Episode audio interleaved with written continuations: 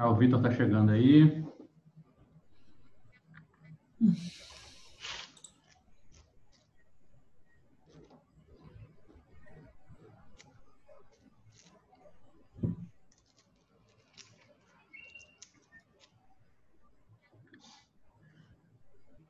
Fala aí, pessoal, beleza? Fala aí, Vitor. Tranquilo? Beleza.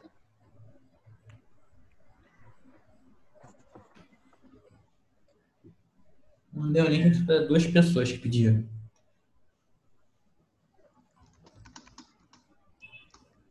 E eu esqueci de mandar o link do texto, né? Caraca, pode crer. Ô, Vitor. Ô, Vitor. Se eu não ajudo na própria divulgação da minha parada, meu irmão, não tem. Pô, aí, Aí é foda, né? aí realmente. Alex, nem te perguntei, você chegou a fazer a referência da reunião passada? Eu, fiz, só não, não sabia o que botar. Não tinha muita coisa. A pauta foi pequena. Não, mas o, o Germano mandou vários links, lembra? Mandou? É, para a gente postar junto com as referências, é, postar o link das notícias, sabe? De cada notícia. Porque no, no- na tela aqui do que vai para o YouTube depois, é, Hum, não tem como, como colocar. né? eu posso botar, não. Eu posso, Ó, botar- eu posso atualizar e botar lá. Depois eu pego. Chegou um link aqui. É, o link é o site do blog onde tem os textos traduzidos. Saíram aí na, na última semana dois textos. Ah, show.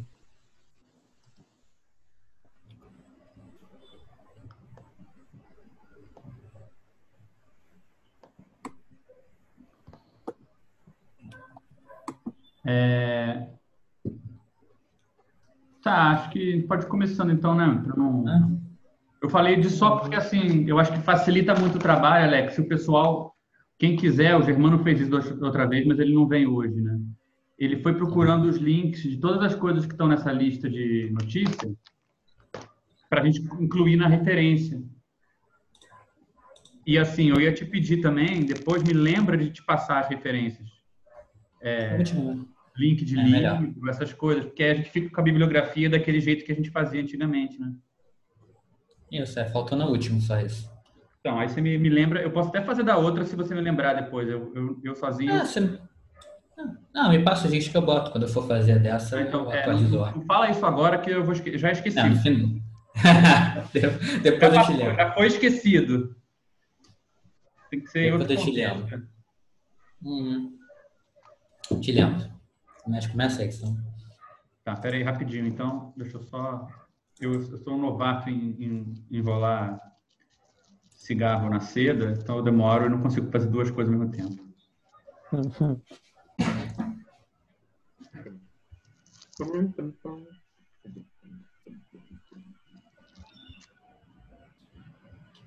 Ah, Alex, você como co-host consegue ver as pessoas que pediram para entrar na reunião?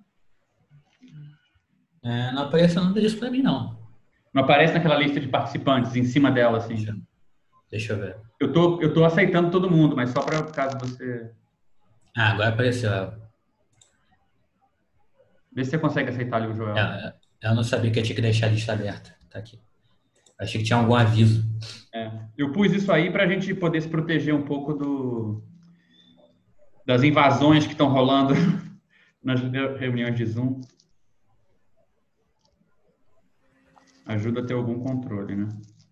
Tá, beleza. Espera aí, Deixa tô aberto. quase conseguindo fazer isso aqui.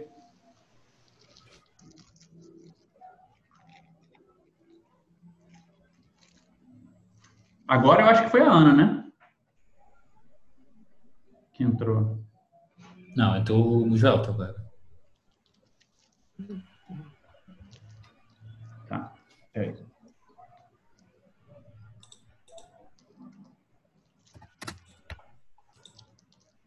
E o Fidel.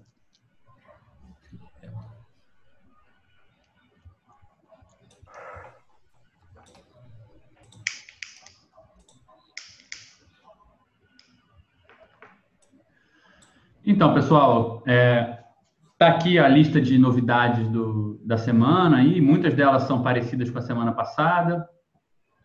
Algumas são, são recentes. É, por exemplo, eu adicionei aqui tanto o texto do nosso louvado camarada Germano, que na verdade não é o texto dele, mas ele é, foi entrevistado para o Globo por causa do Mandetta ter citado Platão e o mito da caverna.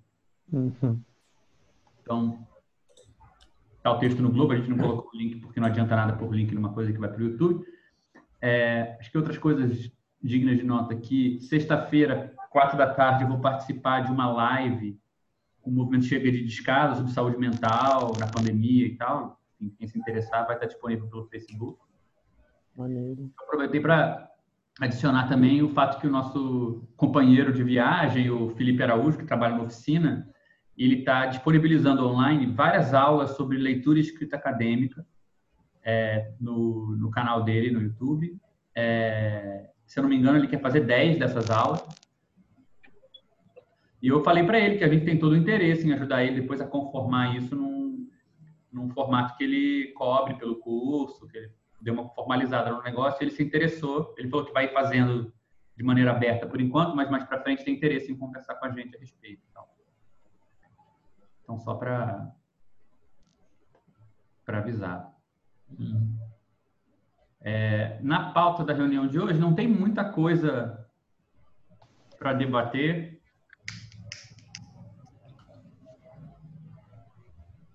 É, no, na, no, primeiro ponto, acho que eu posso, eu posso falar disso melhor, é, que o Alex, que eu participei. É, domingo passado eu participei da reunião do Paraná com o Zé, é, o Felipe e o Thor. Foi muito legal a reunião.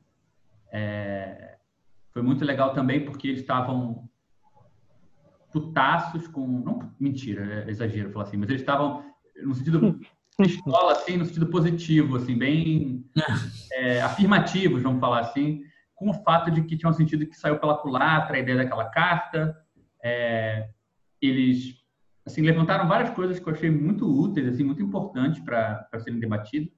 A gente acabou conversando sobre é, a maneira como os pessoais, as autoridades pardas do SEI, né, que não são não tem nenhum lugar funcional de autoridade, mas que funcionam dessa forma, como que isso foi isso foi substituindo os fóruns comuns do coletivo e saber que você podia contar com pessoas específicas foi substituindo a necessidade de manter um, um fórum coletivo no, mais geral no SEI, né? É, e eles também apontaram uma coisa que é totalmente verdade mesmo, que assim a ideia do balanço que a, que a RJ está fazendo é, foi na verdade antecipada pela célula do Paraná, o que não foi mencionado naquela carta e não foi mencionado no vídeo que eu fiz com o Alex. Então, eles falaram, porra, a gente está aqui fazendo uma documentação das reuniões anteriores e nenhuma continuidade, nenhuma relação foi feita na hora de falar sobre o projeto do Rio com o projeto que já estava rolando aqui antes, né? É, e a gente conversou por que, que essa relação não foi traçada, por que, que eles mesmos não tinham divulgado o que eles estavam fazendo online antes. É, eu tomei vários puxões de orelha que eu achei absolutamente legítimo. É, e, e, mas foi bem legal.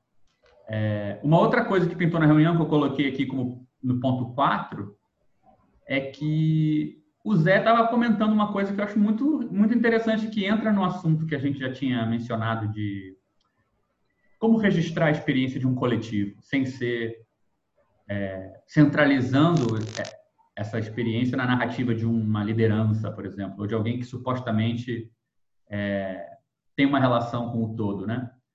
É, porque o Zé estava mencionando como a experiência dele. É, alguém rabiscou aquela. É, o, o, o Zé estava mencionando. Oh, desculpa, desculpa. Não, maneiro, maneiro. Já risca lá em cima o primeiro ponto. Não, é... Não, desculpa, cara. Eu vou sair daqui a pouco eu volto. Como é que tu fez isso? Caraca, eu nem sabia que tinha como fazer isso, Maria. Meu Deus. Não, Galera, fio tá sempre. Daqui a pouco eu volto. Se quiser, meu filho. É...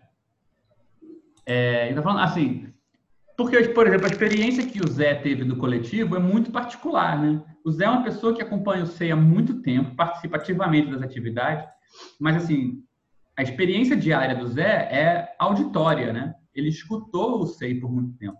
Não era nem de vídeo, não é de reunião, o Fidel, na época que ele participava à distância, ele estava, às vezes, muito presente nos vídeos, a gente conversava ao vivo. O Zé não, né? Ele sempre teve uma relação com o SEI que é muito Tipo, escuta o áudio, manda minha nota, tem que esperar uma semana para ter uma resposta. Escuta o pessoal conversando sem poder intervir. Por anos, né? E, e certamente ele mesmo falou que a impressão que ele tem do, do coletivo é, acaba sendo diferente por causa disso, né? É, alguém está muito feliz com, com a possibilidade de desenhar na tela. É, Aproveita que você está desenhando e vai riscando os pontos da pauta para ajudar. Então, enfim, é, me deu a ideia de trazer para cá a, a questão de se a gente não entrevista, por exemplo, está aí uma experiência específica, a do Zé, que é um recorte bem particular sobre o coletivo. Né? Tem um momento específico em que aconteceu, a gente poderia é, explorar isso também, mas que é, poderia tanto ser chamado para a reunião do RJ para ele contar como é que é isso, ou como foi isso, o que ele acha que é particular sobre isso, quanto alguém poderia, em paralelo, chamar ele e fazer uma entrevista sobre isso, né? É, porque é uma experiência que várias pessoas tiveram, principalmente no começo do SEI, de só ter acesso pelo, pelo áudio e pela, pela escrita da nota. O Germano passou, acho que, dois anos ouvindo, sei lá quanto tempo ele ouvindo o áudio da reunião enquanto ele estava fazendo intercâmbio. Stalkeando. Hã? Só stalkeando da gente. Só stalkeando e depois mandando as notas dele que tinham aquela aquela um estilo todo próprio, era uma experiência específica, a gente sabia que a nota era dele, né? É, enfim, estou só levantando isso porque é o ponto que eu coloquei ali no registro, porque eu acho que também foi outra coisa legal que saiu da reunião do Paraná. É, e também foi levantado, já menciono logo, a sugestão deles de que a gente tentasse fazer uma reunião geral. Né? É, eu tinha, a princípio, sido tipo assim, indiferente a isso, porque acabou que o fórum geral que a gente tentou, a reunião geral que tentaram fazer semana passada não rolou direito. É, e eu fiquei com a intuição de que a gente podia simplesmente usar os espaços das outras reuniões que já rolam, tem três encontros por semana do SEI já rolando, né? São Paulo, Rio e Paraná, que a gente podia, todo mundo vai na reunião da outra célula para conversar o, o assunto que for necessário, em vez de a gente criar uma quarta data. Mas, de qualquer maneira, eu acho que assim, o, o fato que a gente está debatendo, o que, que aconteceu com os fóruns comuns do coletivo, por que, que sobraram os projetos fragmentados de cada lugar, os projetos específicos, mas a união entre eles, o debate da relação entre eles, etc. e tal, ficou comprometido, o Zé logo levantou isso de por que a gente então não marca logo uma reunião, tenta recuperar esse fórum. Tal. Então, coloco na mesa aí, não sei o que vocês acham, se alguém tem interesse em puxar isso, mas é, foi levantado isso. Ah, se eles pudessem vir quarta-feira, já seria um, um ótimo. A gente poderia marcar a agenda deles domingo. Uhum. Mas é, já falei para ele, se ele quisesse, se ele, ele pode muito bem marcar, nada impede dele mesmo marcar a reunião, se ele tem interesse em marcar, ele pode marcar. Ele tem todo o direito. Ele não precisa pedir para marcar. Eu vou falar com ele de novo. Mas tá. A, eu não estou conseguindo usar esse negócio de desenhar na tela. Por, ô, Max, desenha isso aí. É, formulário de formulário de saída. Eu que sou péssimo com essas coisas. É, eu não consigo. Você fez muito bem. É, teve formulário de saída do seu Carlos Inácio, que tem comentários já era meio esperado, infelizmente. É, ele já estava ele estava um tempão no Sensei, eu pedia para ele, falava para ele que se ele podia voltar, ele, ele pedia para continuar, então, sei lá.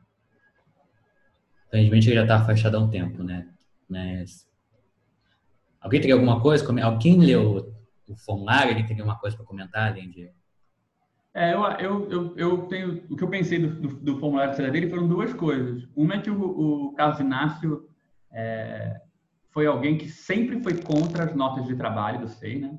Ou seja, essa ideia de que a gente marque a pertença ao coletivo com essa escrita de alguma coisa para a reunião seguinte, não importa o que seja o conteúdo dessa coisa, é, ele várias vezes manifestou a ideia de que isso fosse substituído por, ou substituível por outras coisas. Né? Por exemplo, ele preferia contribuir financeiramente para o coletivo do que escrever é, toda semana alguma coisa. Né?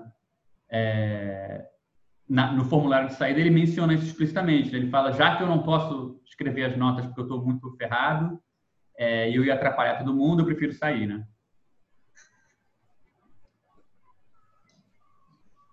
É, mas já, tipo, quase dois, é, um ano e meio já esse, esse estado já.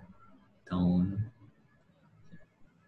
Então tem isso. E tem outra coisa que eu pensei também, eu não sei se alguém se interessa por fazer isso, porque eu acho, eu acho que seria maneiro, já que é uma, uma espécie de, de, de fofoca infinita. Que era o seguinte: formulário dele me trouxe um pouco essa ideia. Já que a gente está fazendo esse balanço do coletivo, em algum momento seria maneiro a gente discutir todos os formulários de saída, né? E assim, é só escrever desistência ou saída lá, do, lá no grupo fechado do SEI que o, vai aparecer todos os formulários.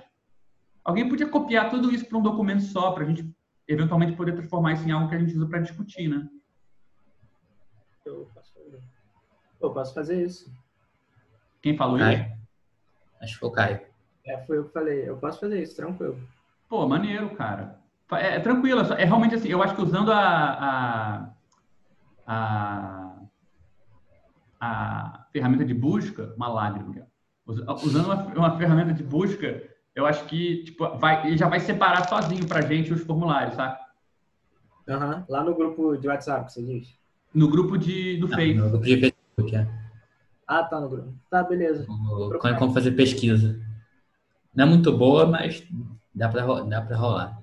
É, e tem uma pasta antiga que o Rafael tinha separado com os formulários anteriores ao grupo de Zap, do grupo de Face. Então, a gente tem acesso até aos formulários lá de 2012. É, assim, essa espécie de... Tem algum. Em algum lugar na pasta. né? Tem, tem, tem. Eu consigo achar isso depois. Se alguém me, me pedir, eu procuro lá. Mas eu acho que se, se cavucar o Google Drive, encontra. Tá, contabilidade. Lá, nada a comentar, eu acho. Não tem ninguém perigando. Gente com nada. quatro. É, o- é, tem, mas semana que vem a gente vai saber. É, até aproveitar, eu, eu tava, eu não sei. É, a, regra, a regra que tinha dado ano passado era. Eu, te- eu, eu tava peguei emprestado a regra de notas de São Paulo, que era, ao invés de cancelar a reunião, de o membro é, era de São Paulo o membro não poderia participar da reunião se ele tivesse com quatro. É, Isso, sei lá, não sei, não sei se isso é bom não sei se seria muito bom. É, eu tinha, eu, tinha, eu tinha essa dúvida. Eu tinha essa dúvida com relação ao cenário do sei lá quando eu li. É, quando, quando os membros tinham quatro notas não entregues, cancelava a reunião para todo mundo mesmo. É. Eu pensei que era só pro cara que não fez a nota. Não, a ideia original era que cancelasse para todo mundo. Mas em São Paulo eles já mudaram isso, e aqui no Rio, ano passado, a gente mudou isso, porque a gente estava cancelando muita reunião. Mas por muitos anos isso foi, na verdade, uma espécie de motivador, assim, tipo, né, que você, você entregar a sua nota está implicado com a experiência de todo mundo do coletivo, não só com a sua, né? Mas certamente foi uma coisa muito questionada. O Carlos Inácio questionou isso, em São Paulo eles questionaram, porque é uma maneira meio crua de relacionar você e a sua célula, né? Porque se você fica contra a parede de não poder entregar, todo mundo se ferra. Enfim, poderia ter outras maneiras da gente se relacionar. Tem uma parada meio super egóica nisso também, não? Fiquei pensando aqui, enfim. É, porque outras pessoas podem mandar nota para você, você não precisa mandar você. É, a gente, a gente tentava, exatamente, a gente tentava compensar isso dessa maneira, dizendo assim, cara, se você não puder, só avisa que outra pessoa faz para você, ou você...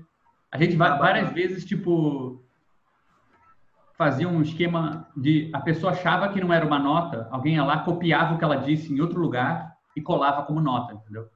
Então, não é nem que a pessoa fazia a nota para você, ela mostrava que você já tinha feito a nota. Mas assim, tem toda uma, uma questão sobre a nota. Eu, particularmente, escrevi notas sobre notas durante algum tempo. E assim, o que é interessante é que é, a estrutura da nota é relativamente simples. Você precisa escrever qualquer coisa, que pode ser uma ou duas linhas, para uma reunião seguinte. Né? Então, assim, porra, qualquer dinheiro que você vai dar vai valer mais do que o tempo que você gasta para escrever uma nota de trabalho. Então, é, a experiência da nota de trabalho era, era o mínimo que o sujeito tinha que dar da sua livro de cara para poder pertencer ao coletivo. Entendeu? E, e, isso fazia. Agora, o fato que eu creio que realmente nunca deu certo, 100%. Ela tinha ela, essa coisa da, da, cancel, da cancelamento das reuniões. Porque, é, apesar delas produzir um efeito muito bom, eu acho, no início, assim, as pessoas ficavam motivadas e tal, a gente sempre tentou criar subterfúgios para ela.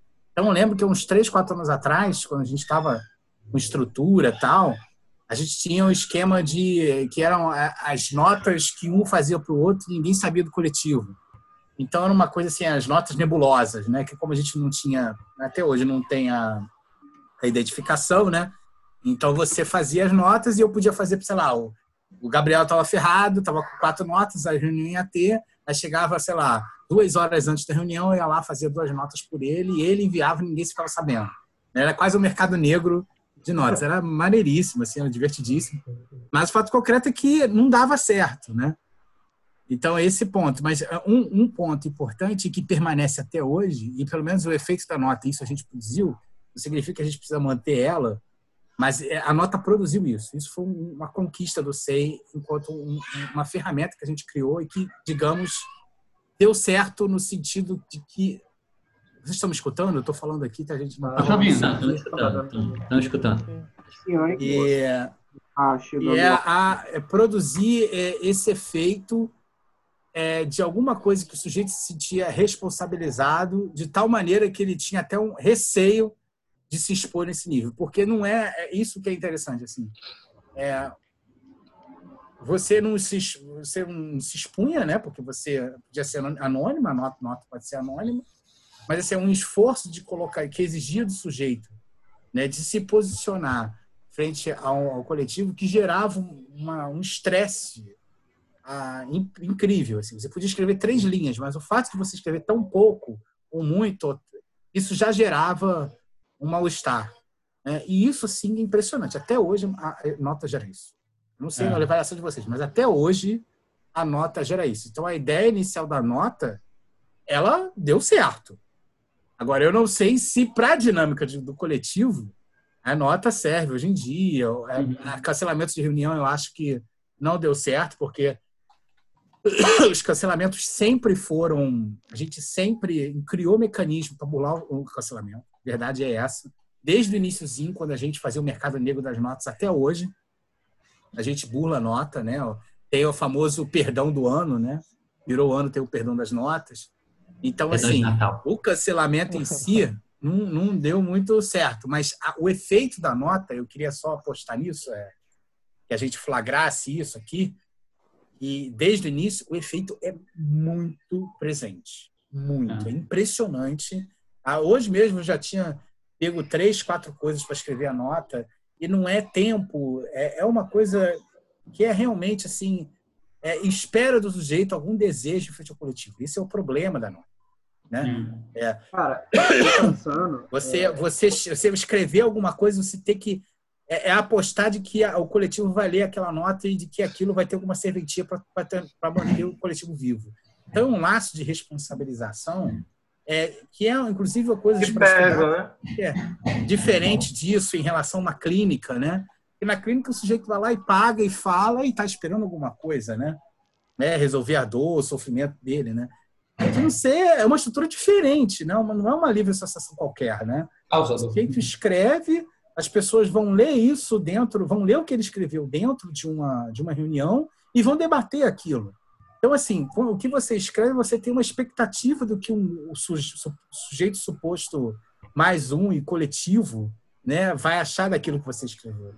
Então você põe em jogo ali seu narcisismo, você tem uma aposta de desejo no coletivo, porque se você escreve alguma coisa que você quer que as pessoas vejam, você está postando no coletivo, postando com uma coisa, com uma ferramenta muito simples. É simplesmente você escrever qualquer coisa e enviar. Então, fechando, é, o mecanismo da nota, eu acho que deu certo. Até hoje a nota deu certo porque ela estava se propondo. Não deu muito certo o cancelamento. E terceiro, se, é, se a nota, apesar de ter dado certo, a gente tem que simplesmente avaliar para ver se a gente quer manter a nota ou não, porque ela tem que ser certa não enquanto ferramenta em si, mas enquanto ferramenta coletivo. É, eu acho que assim, a gente vai ter uma chance hoje de começar a debater isso, porque um dos assuntos que ficou para a reunião de hoje é a origem da ideia da nota. Né? Porque essa experiência pré-SEI, que foi esse grupo de pesquisa em cima do Lacan e tal, foi onde apareceu essa ideia. Né? E foi em cima dessa experiência que ela foi concebida e conceitualizada. Eu acho que a gente tem muita coisa para discutir sobre esse assunto. Eu acho que, assim, é, eu vou tentar até sugerir para vocês na apresentação de hoje que a gente tem que tomar um pouco de cuidado com um certo afã que tem uma estrutura muito curiosa. Ele funciona meio assim. Você tem um problema que já foi formulado de maneira abstrata. Por exemplo, todo coletivo envolve hierarquia, ou envolve um significante mestre, ou envolve um superego, ou envolve algum problema. Aí você começa a inventar maneiras de resolver esse problema que não são ideais ou não funcionam, mas elas não são exatamente iguais a não fazer nada. Só que como você formulou o problema em termos abstratos, qualquer solução, solução precária vai ser descrita igual ao fracasso total. Então, ah, tá vendo só, tem um superego. Pronto, estamos na estaca zero de novo. Mas a pergunta importante, né, é tipo, pô, mas como é que isso aparece? quando você tem a nota, diferente de quando você não tem, ou quando outra coisa está no lugar. Então, às vezes a gente precisa de mais conceitos, de mais palavras, para conseguir até diferenciar estruturas que são. É, de, não são absolutamente diferentes, não são o sucesso, a superação qualitativa de um problema que a gente já conhecia, mas mexem um pouquinho nele, né? Então, assim, é, eu acho que a nota que continua sendo um problema, que é difícil, que a gente consegue ver com clareza que ela não é ideal, que ela não, sei lá, não é a invenção que muda tudo, ainda assim, às vezes ela é diferente do funcionamento normal e a gente precisa desenvolver uma maneira de falar dessa diferença que não jogue tudo no mesmo saco só porque não é a realização de uma grande coisa reconhecidamente diferente. Né? Então, é, essa é uma das razões pelas quais é legal a gente fazer esse balanço da história do SEI e tentando construir conceitos para acompanhar isso, porque a tendência é que a gente tenha muito mais palavras, muito mais termos para diferenciar diferente, né, entre coisas que são às vezes sutilmente diferentes, mas que não deixam de ser uma diferença, né? Então, é... uma parada que eu percebi, tipo assim, uma experiência ainda muito é, precária, né? início, né? Estou começando a, a, experienciar tudo do SEI. Mas semana passada eu não, não consegui participar da reunião e, e essa, esse ato de fazer uma nota, uma primeira nota, parece que dá uma certa consistência para o SEI para além dessa reunião. Então parece que prolonga o SEI no, no cotidiano. Assim. Você pensar que você vai ter que fazer uma nota ou coisas do tipo. Sei lá.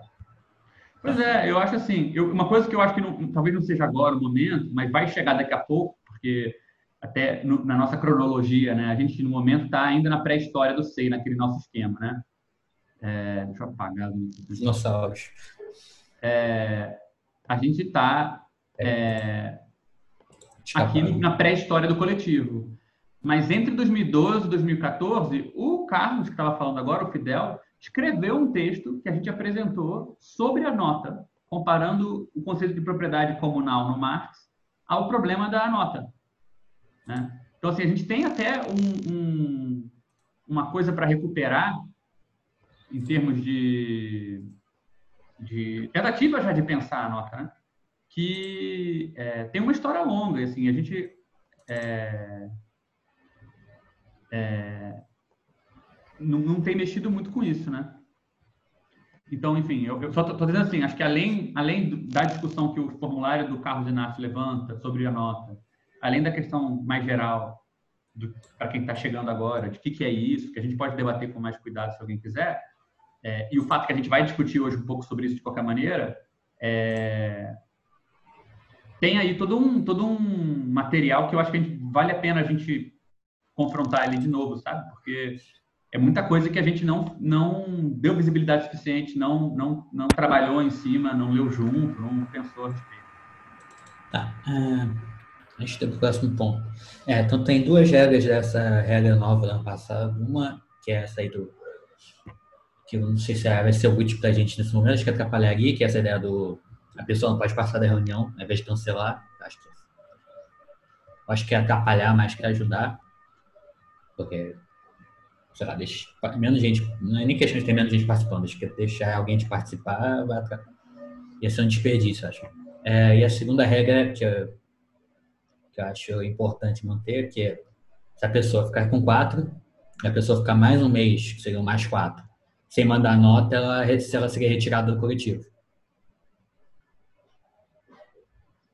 Essa eu acho que eu vou manter por enquanto e que provavelmente vai, vai acontecer. Tem vários membros que basicamente subiram e ainda estão né, ainda estão ativos. Assim. É, eu acho sinceramente que a gente não devia mudar nenhuma regra que não esteja vigente no momento, porque teoricamente o processo de mudar uma coisa dessas não é só dizer na reunião, né? Teria que aprovar, teria que justificar e tal. Então, pelo que eu estou entendendo, Alex, atualmente a pessoa que não manda nota, só ela não vem para a reunião, os outros podem vir. E se ela continuar sem, sem é, enviar, a gente entende que passado um mês sem ela enviar, ela não está mais interessada no coletivo e a gente só retira ela da nossa lista, né? E do, e do acesso às, ao material, né? Então, isso é a, é a regra atual, pelo que eu estou entendendo, né, Alex? Uhum, ah, então, vamos manter assim. Acho que se alguém quiser mudar, alguém tiver uma ideia, a gente pode debater do modo que a gente sempre teve que debater a mudança de regra no coletivo. Né? Vou fazer um, vou fazer um post para ver se essa primeira regra continua, que eu acho que, olha, acho que ela ia, ia atrapalhar muito. Acho. Vamos lá. É... Ponto 5, publicações, organização da vida, eu vou deixar você falar, cara, que não estou por dentro, mas a gente tem uma porrada de textos traduzidos, é a ideia do comunismo, né, a, segundo Manifesto da Filosofia do Badiou, não lembro se tinha mais algumas. Textos que foram que a gente traduziu um tempo atrás, pequenos subconjuntos, e que a gente não fez nada com eles ainda. A gente tentou falar com editores para publicar e não deu certo. Eles meio que estão parados os e as traduções estão lá. Não foram usados para nada ainda. Eu não sei se talvez fosse uma boa tentar, uma, tentar novamente fazer alguma coisa com elas. Se alguém se interessar, alguém e também quem quiser dar uma olhada nos textos lá, eles estão no nosso drive, né? É, é se não me engano, o, o Ideia do Comunismo está traduzido e revisado. Isso. Acho que é, o manifesto está pra, pra, praticamente pronto para publicação e o segundo manifesto ainda falta uma revisão final, mas ele está tá. pronto, traduzido do francês. É, a o gente já não tinha revisado ele? Ele não, então tem, tem coisas por revisar. Eu, eu olhei o manuscrito recentemente e deu para ver que que, ah, que falta coisa. Mas assim, é, a, a, o obstáculo no caminho disso foi que ninguém entrou em contato com a editora francesa para pedir os direitos. Eu, eu, tentei, por uma época, pedir os direitos do Ideia do Comunismo para publicação com a Boitempo, e a Boitempo estava interessada por uma época, mas aí eu acho que enfim, estava tão confuso que eles deixaram isso de lado. Mas o contato com a Boitempo é possível a respeito, o contato com a Verse, com o Zizek é possível, o contato com o Badiou, só tem que alguém pegar e fazer. Pois esses projetos estão parados, esperando serem levados à frente. A outra opção, se quem pegar não quiser é, fazer a via editorial normal, é simplesmente colocar num PDF bonitinho, fazer um design, isso aqui, publicar gratuito na internet de maneira pirata, nada impede. Né? Então, assim, só para dizer que essas coisas estão lá disponíveis se alguém quiser pegar a dianteira disso, né? É, não deixa de ter a ver com o assunto da reunião de hoje, que é a questão do superego, do que faz as pessoas né, irem atrás de projetos que interessam a elas e tal. Mas, é, enfim, é um ponto, né?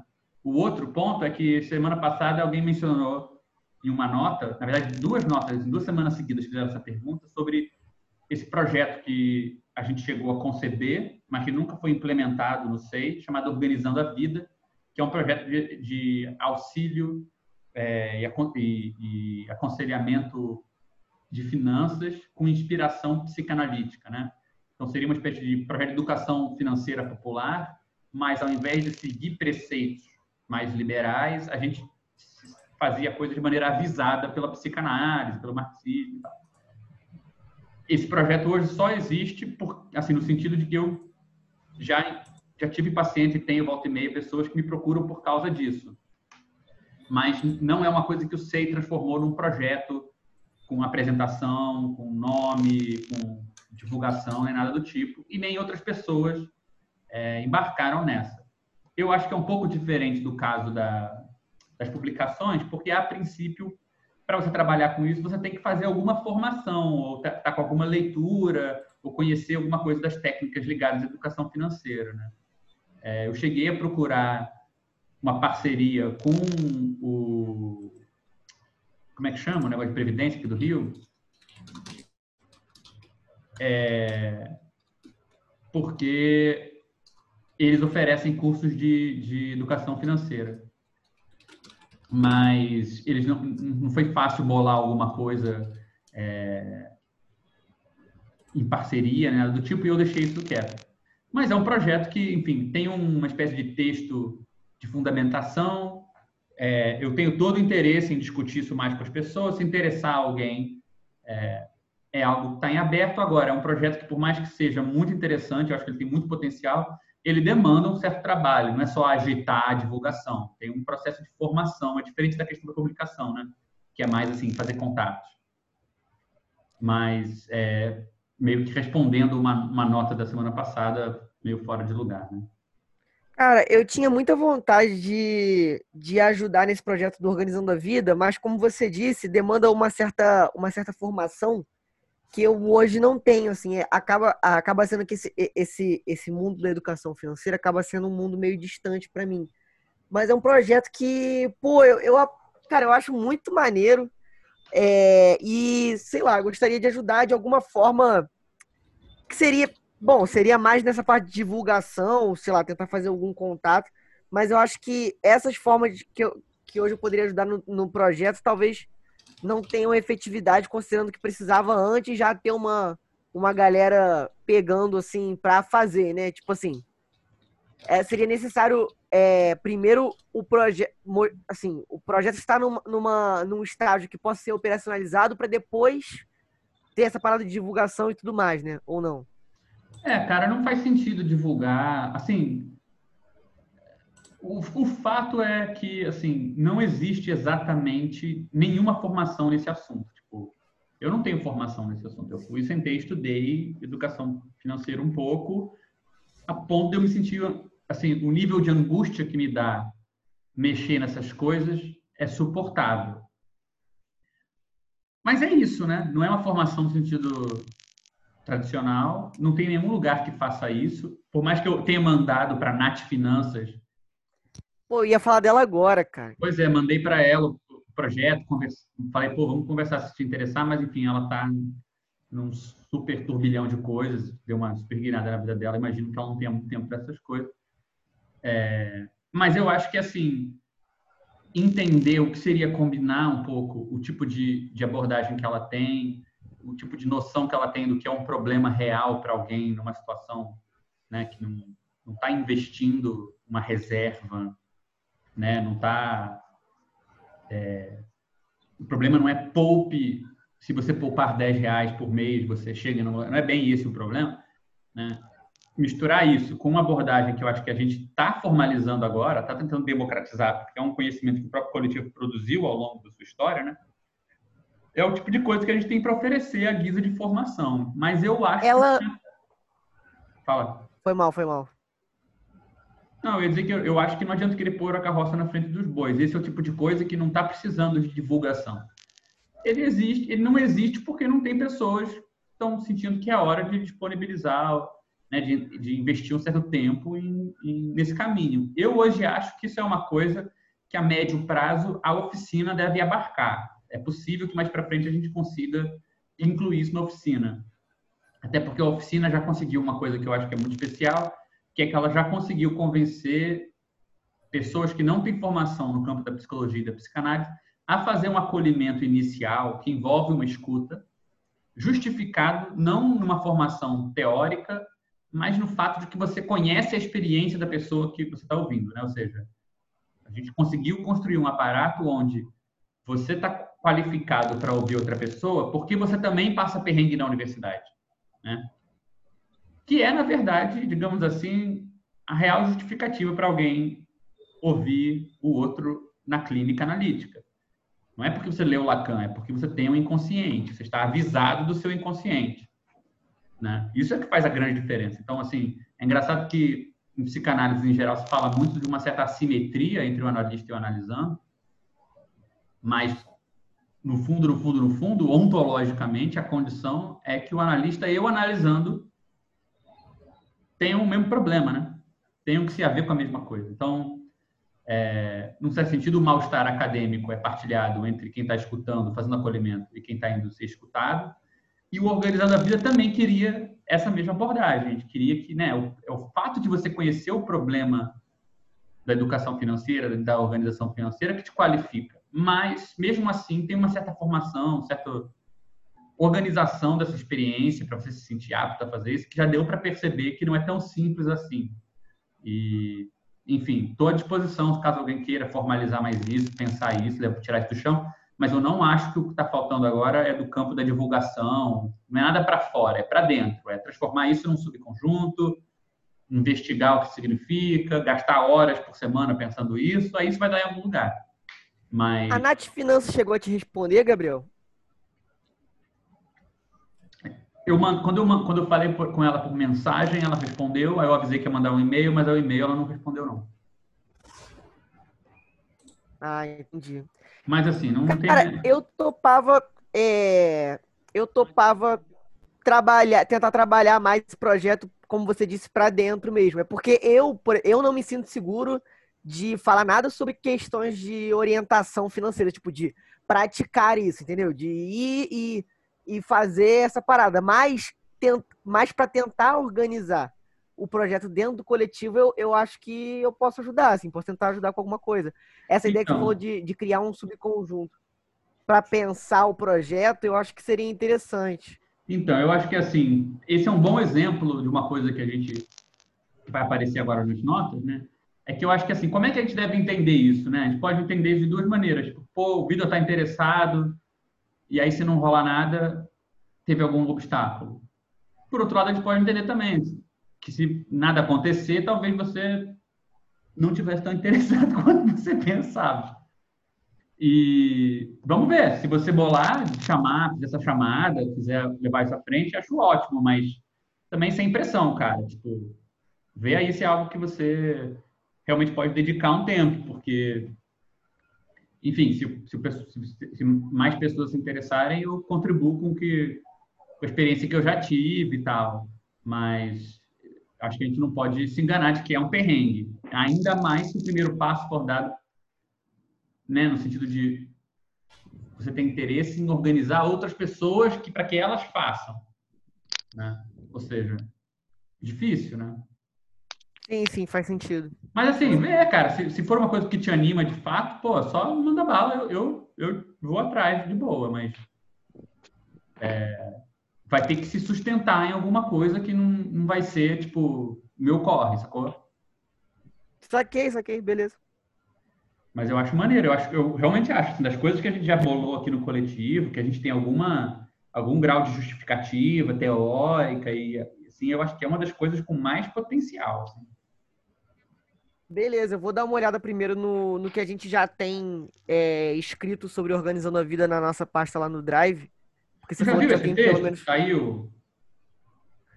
Cara, eu acho que eu já vi porque eu acompanhei o início da formulação desse projeto, que se eu não me engano foi em 2016, né? Eu tava Isso, acabando é. de chegar no coletivo. É... Eu acho que eu devo ter lido, mas assim, eu não, não lembro, então eu vou dar uma olhada de novo. Tá, vê lá, qualquer coisa me, me fala que eu te passo, se eu não encontrar. Tá, beleza, beleza, show, valeu. É, ah, e o último ponto aqui da pauta, só, é, na verdade, estou mencionando porque eu, acho que foi a Silvia que pediu no, no Zap que houvesse uma conversa, ou pelo menos uma abertura, para a gente conversar sobre o que é possível fazer para as pessoas se apoiarem nesse momento que está todo mundo no isolamento social, é, né, uma situação complicada. Posso só dar... Oi? Oi? Estão me ouvindo? E? Alô? Oi, oi. Tá te ouvindo? Tá te ouvindo. Tem também a Amanda Dias, do Preta Grana, ou Grana Preta, enfim. Não sei se vocês sabem. Ela é de uhum. Salvador, uhum. mas ela tem também enfim, feito um trabalho, principalmente uh, com relação à, à, comunidade negra, em favela, etc. Né? Uhum. Sabe qual é o perfil do brasileiro? A gente pode tentar outras pessoas. Tem, enfim, muita gente preta que trabalha com isso atualmente. Eu não sei se vocês viram. É que eu acabei de ver realmente que a Fátima Lima acabou de postar no Facebook sobre isso. Aí eu fiz só um comentário, eu posso passar depois desses contatos pro Vitor. Boa, Vanessa, passa sim. Bom, eu vou te chamar no privado então, pra gente ver essa parada. Valeu. É, se eu não me engano, também teve umas reuniões do SEI, acho que ano passado, no ano passado, que foram em cima desse texto, né, do sofrimento social lá. Agora, eu acho que foram as últimas do ano. Pois é, foram as últimas reuniões do ano. Mas, é, passava. O Carlos falou sobre aquele, aquele texto lá que você fez sobre é, convência comunista para escutar o sofrimento Então, social, esse é o texto assim. que tem a descrição básica do, do Organização da Vida. Uhum. Pode crer, eu pensei que era outro, faz sentido. Não, não, é esse mesmo. Não, é beleza. Ah, beleza, esse, esse, esse eu li, é, é uma boa mesmo. Vou dar uma olhada depois de novo. Mas enfim, tem, eu acho que assim, se vocês se interessarem em levar isso à frente, a gente criar um, um contato entre pessoas que estão trabalhando com isso, bolar alguma coisa, eu tenho todo o interesse em participar também. É porque a gente tem um, um problema muito foda, assim, né? É, não sei se vocês chegaram a assistir, também nem sei se vale muito a pena, o último vídeo do Antônio Quiné falando pro pessoal da escola de psicanálise e com relação a dinheiro, né? Eu fiquei aí... sabendo desse babado aí, hein? Qual foi o babado? Aí... Fiquei o sabendo que... dessa polêmica. O Antônio Quiné, o Quiné da FCTL, Uhum. Uh, já tinha falado num dos. Ele está fazendo lives aos domingos, né? Lives de quarentena. E aí, num dos vídeos dele, acho que foi o primeiro, se eu me recordo bem, é, ele fez um comentário falando sobre a manutenção da análise à distância, etc. E aí ele falou: ah, é, é, que, que todos possam atender seus pacientes, inclusive aqueles que não possam pagar é, que tem os pacientes carentes que não possam pagar. E aí ele fez um comentário: ah, todos são carentes, na verdade. E continuou. E depois ele fez uma live agora no último domingo falando sobre dinheiro. Tem uma coisa muito séria na atuação do Kiné enquanto teórico, né? mais do que como clínico, assim, eu não tenho contato com ele em relação à clínica é que parece que ele não foi orientando o Badiou. É escandaloso a forma como ele fala sobre, sobre capitalismo. Né? Na verdade, sou eu a chata da escola que fico citando o Badiou por um orientando o Badiou. Né? Não que eu não seja chata 24 horas em todas as relações em que eu estou. É a, a, esse é o grande sintoma. Mas a questão é que né, veio falar de dinheiro. Né? E a gente está enfrentando realmente uma, um, um, um quiprocó com relação a isso, né? É, tem gente indo para casa ganhando 30% a menos, tem gente tentando se inserir nos programas é, de renda do governo, descobrindo, né, como a gente descobriu ontem, que vai receber em três parcelas. Então, assim, a psicanálise não sabe lidar com a materialidade da vida, né? A psicanálise, não sei, né?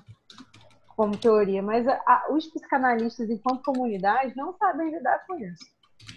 Ponto. Né? Vivem no seu mundo, Zona Sul Ipanema, atendem outros lugares, atendem pessoas de outras classes sociais, mas agora que, o, que a coisa está ficando cada vez mais pungente, eu odeio esse termo clínica social. Clínica social não, não, eu desconheço. Na, é, essa coisa de você baixar preço, não tem preço. História, é, é, enfim, é, são, são as grandes questões, né? E que eu acho que eu também tive sorte, porque eu tive um, eu tenho uma analista muito séria que nunca uh, colocou valor nas coisas, né? Pelo contrário, né? Me, me fez fazer esse movimento né? de, de, de, de, não de precificar, mas de dar valor, dizer o quanto era possível, o quanto era né, mais do que possível, o quanto é, aquilo era precioso para mim, enfim, que eu não consigo é, entender uma escola que não se coloca, né, não se posiciona nesse sentido. E eu acho que a sensação que falta é essa, assim, né? E fica todo mundo. É, é muito bizarro, porque fica todo mundo com, com um mal-estar imenso, né? e também pudera. Né? E não é um mal-estar né, da psicanálise, é um mal-estar da situação, da, da forma como tecnicamente a pessoa que encabeça a escola se comporta.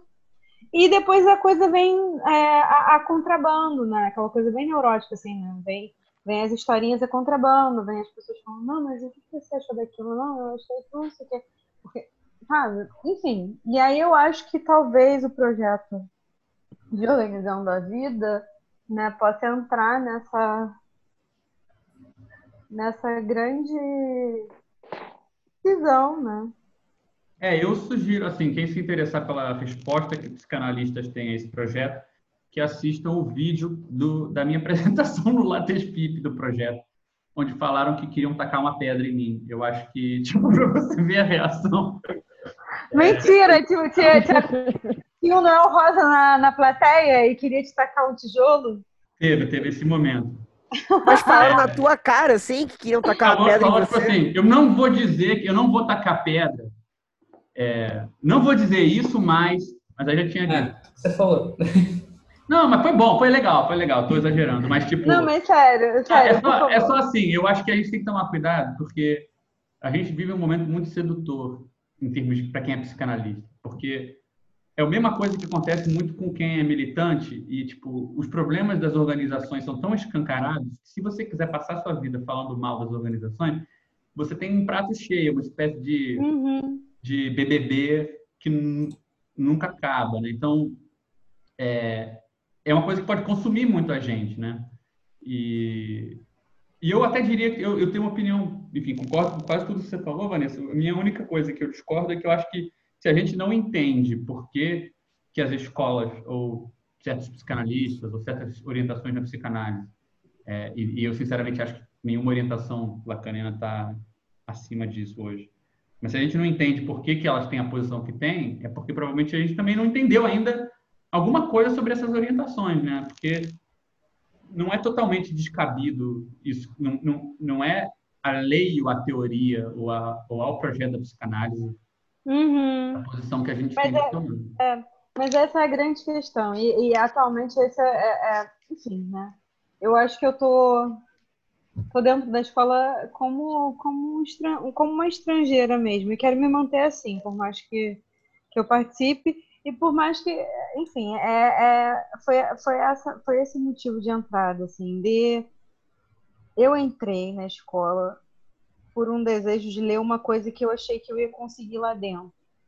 E que foi possível por seis meses, que era ler a Neuza de Souza Santos que foi amicíssima, né? Enfim, de todos os é, grandes organizadores da escola e que era, era o que me interessava, né? E que eu acho que era uma proposta totalmente diferente daquilo, do rumo que eles estão tomando. Então, entender isso é uma coisa, agora aceitar né? é. e não querer intervir é outra. Eu entendo muito bem como isso se organiza, mas eu, eu continuo uh, nesse pé de, de, de, tentar propor pelas beiras outras coisas, né? Não, acho legal vou... até você dividir isso com a gente, mas assim, acho que até uma coisa que, enfim, quem é psicanalista, tem uma relação com a psicanálise aqui no grupo, pode se interessar de criar um fórum específico para a gente debater essas questões. É, eu tenho coisas para dividir esse assunto também e tal, acho que seria legal, mas assim, é, não, não, esperaria muita simpatia ou assim motivação vindo da situação da psicanálise hoje para produzir um projeto como esse do Organizando a Vida. Acho que provavelmente teria que sair isso de, de outra coisa, é, né? assim com outras bases, assim, né? É, uhum. Não acho que é muito fácil entusiasmar as escolas por si só nisso, mas por mais que acho que a gente possa discutir isso com mais detalhe também, não sei. É, é... Faltou o ponto 6, gente. Vai dar tempo de falar disso? Acho que a gente podia seguir, porque é uma coisa que. Tá. Acho que é melhor a gente criar um, um outro fórum também, só para a gente não ficar eternamente nisso, já está uma hora nesse papo. Beleza. É, também, assim, uma, uma, uma, eu pensei em passar mais rápido hoje pelas notas, porque a gente, na última reunião, entrou num debate muito longo sobre tomou a reunião inteira a partir das notas. Acho que foi muito legal. Acho que a gente vai poder retomar o que a gente discutiu é, nas reuniões de agora e do futuro. Mas eu acho também assim que é, até acho que algumas coisas que as notas levantaram essa semana se esclarecem à luz de outros debates que a gente ficou para ter. Então, eu vou assim, me permitir fazer um resumo das coisas das notas sem tanta elucubração em cima e tentar amarrar isso com as coisas que ficaram por discutir nessa reunião, porque tem muita coisa que está ligada uma na outra. Né? Então, em vez de, de separar os dois pedaços, discutir as notas e depois é, entrar na questão mais teórica, eu acho que dá para misturar as duas coisas melhor. Então, primeiro, fazer só um, uma apanhada de algumas das questões que apareceram nas notas dessa semana, e aí já passo para a discussão mais geral, que vai retomar até coisas que a Vanessa estava falando, e vou tentando amarrar com as notas ao, ao longo do, da discussão. Então, assim, a gente teve, na verdade, é engraçado que, de novo, as notas é, dialogaram muito entre si. É, uma coisa que eu achei interessante, primeiro foram essas duas notas aqui, que eu achei que o curioso sobre elas, que torna elas meio parecidas, não é nem o conteúdo, mas o jeito que elas fazem perguntas. Porque a primeira nota coloca assim, o que, que a oficina acadêmica tem que é diferente de, uma, de um outro projeto de uma ONG, né? Qual é a marca do SEI? Há um princípio comunista nessa prática?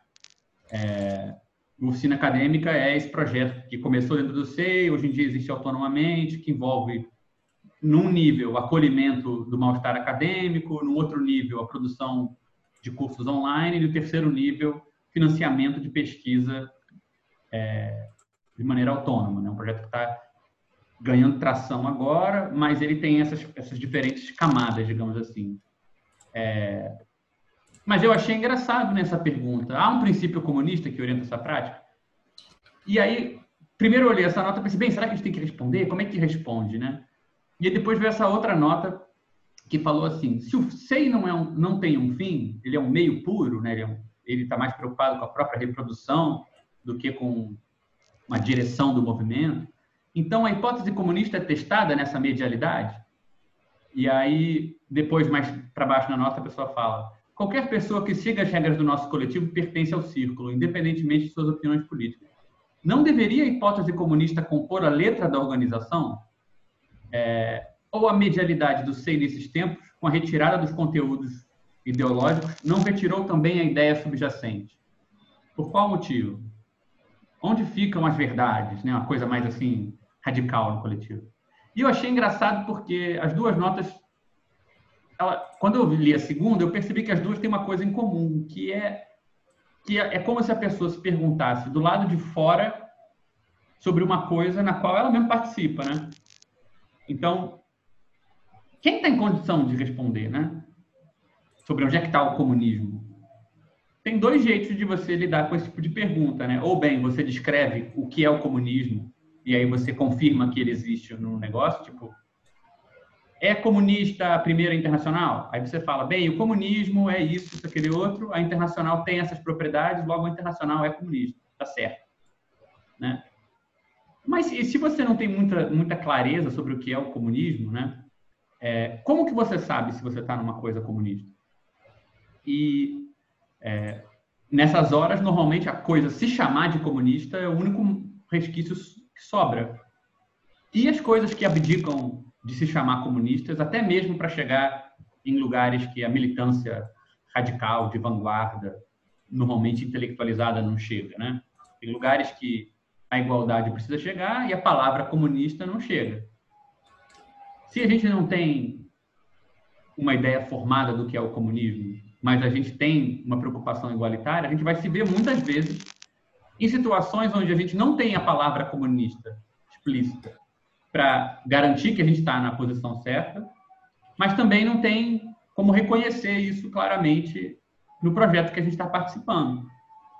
E aí, nessa hora, eu acho que é interessante a diferença entre você, digamos assim, está dentro do projeto, tentando se convencer de que aquilo está presente ali, tentando encontrar no que você está fazendo os traços do que quer que seja que você considera comunista, de você se colocar do lado de fora e perguntar se a coisa é, né? Será que ela está à altura? Então, é engraçado porque nessa frase aqui no segundo, da segunda nota, não deveria a hipótese comunista compor, compor a letra da organização? Fica parecendo que a letra, da, letra, no caso de uma organização, é a mesma coisa da letra na caso de um texto. Né? Ou seja, é a palavra estar explícita. Mas a organização, digamos assim, o que é formal numa organização né, não é a mesma coisa do que é formal num texto.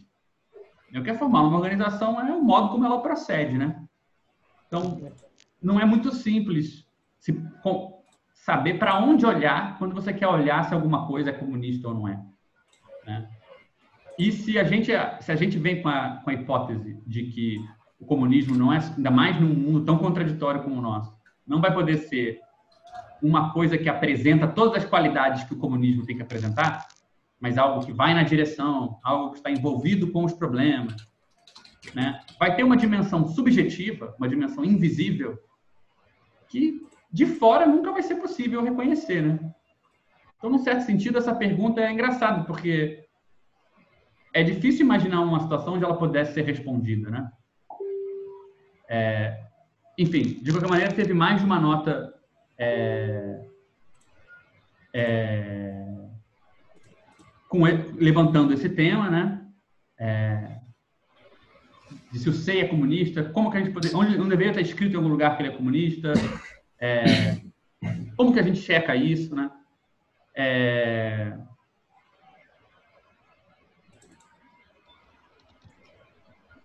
Onde tira o cartão do comunismo?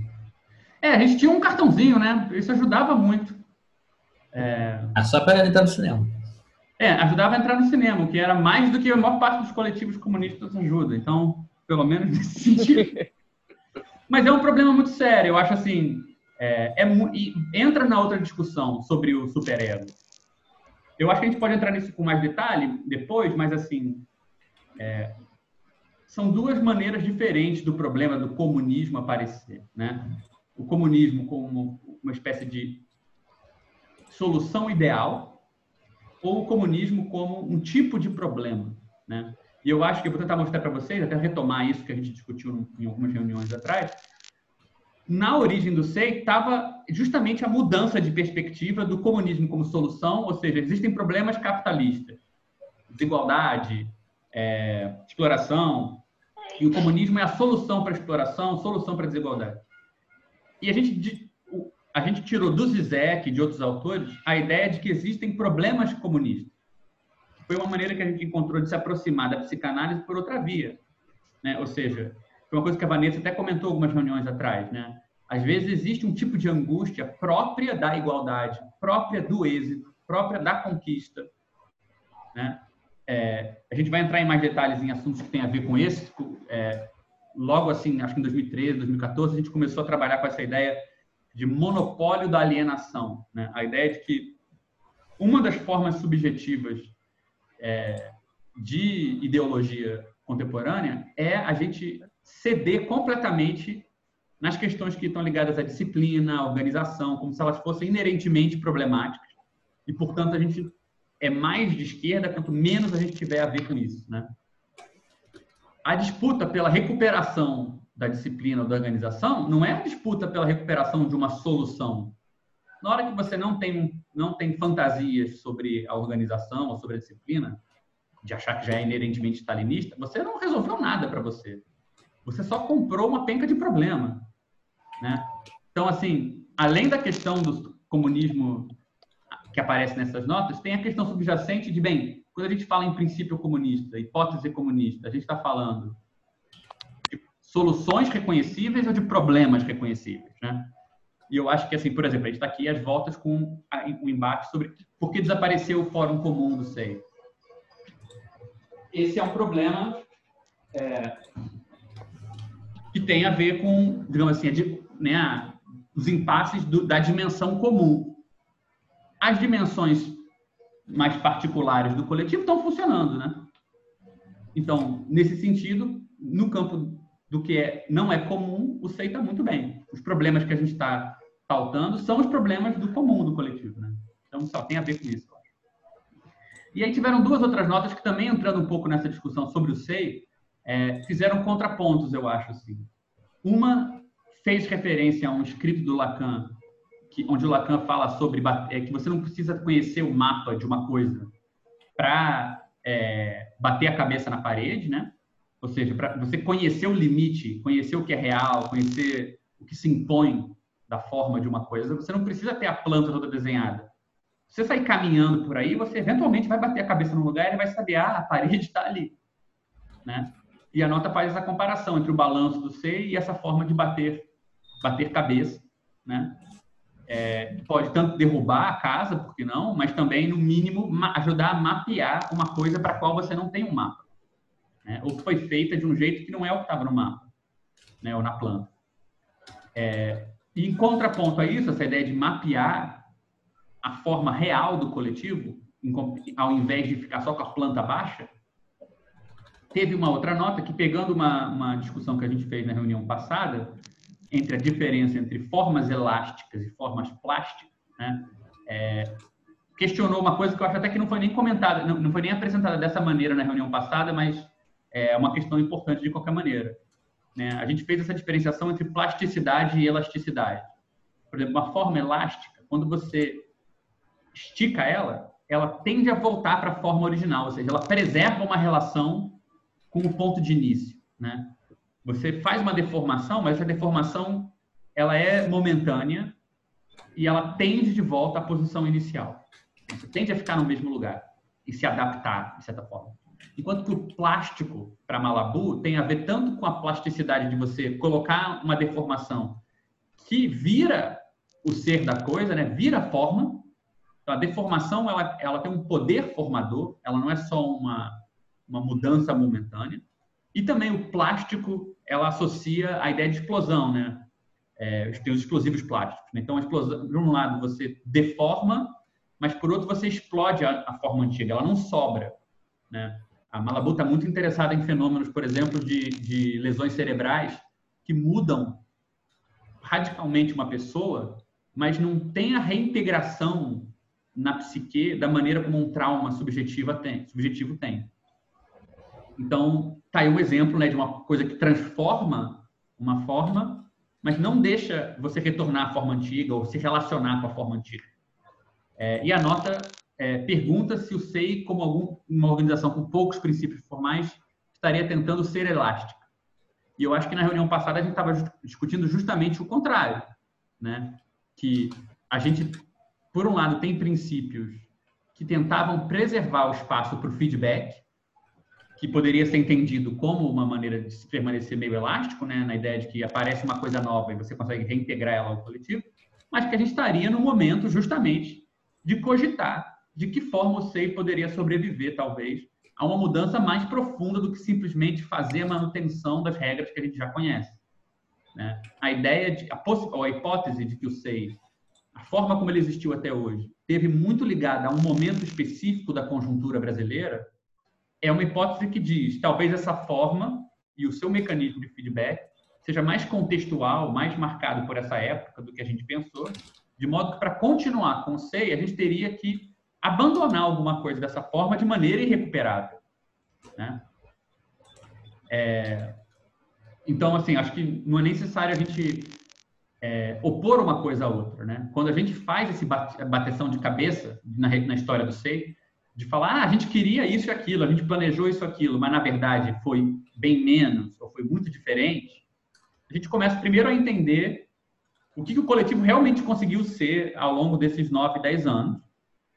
E em cima disso a gente consegue ver, bem, muita coisa mudou, muita coisa não, não, não existiu é, de maneira estável ao longo desses anos e se transformou. Será que o, o SEI, digamos assim, para permanecer elástico, né? permanecer sempre com uma, uma certa forma por baixo, não acabou perdendo o pé ou finalmente se confrontando com a questão de o que é que, que se preserva, é, mesmo quando a forma não se preserva, né? Eu acho que a plasticidade da qual a Malabu fala, ela está ali entre a vida, né, a forma da vida, está atrelada, digamos assim, a um ser específico, e o que a gente chamou de pensamento da outra vez, que não está atrelado a um ser específico. Né? É, nada impede de um autor que escrevia livros, sofreu uma lesão cerebral, mudar completamente o estilo, mudar completamente quem ele é, ele ainda vai ter que se haver com o que ele pensou enquanto autor antes, mesmo que ele não se reconheça. Né? Então, assim, a perenidade do pensamento, dessa metáfora que a gente discutiu, né? de coisas que se transmitem ao longo do tempo, que não estão atreladas à vida, e que muitas vezes andam na contramão da vida, né? É, ela não necessariamente é a lógica da plasticidade, ela, ela é uma, ou pelo menos ela não é destruída pela lógica da plasticidade. E eu acho que a gente está apostando um pouco nisso, na ideia de que o SEI pode ter que passar por um momento muito plástico, a gente rever a nota de trabalho, rever a maneira como a gente confia nos fóruns comuns e como a gente constrói essas ferramentas e abdicar de muitas dessas coisas, né?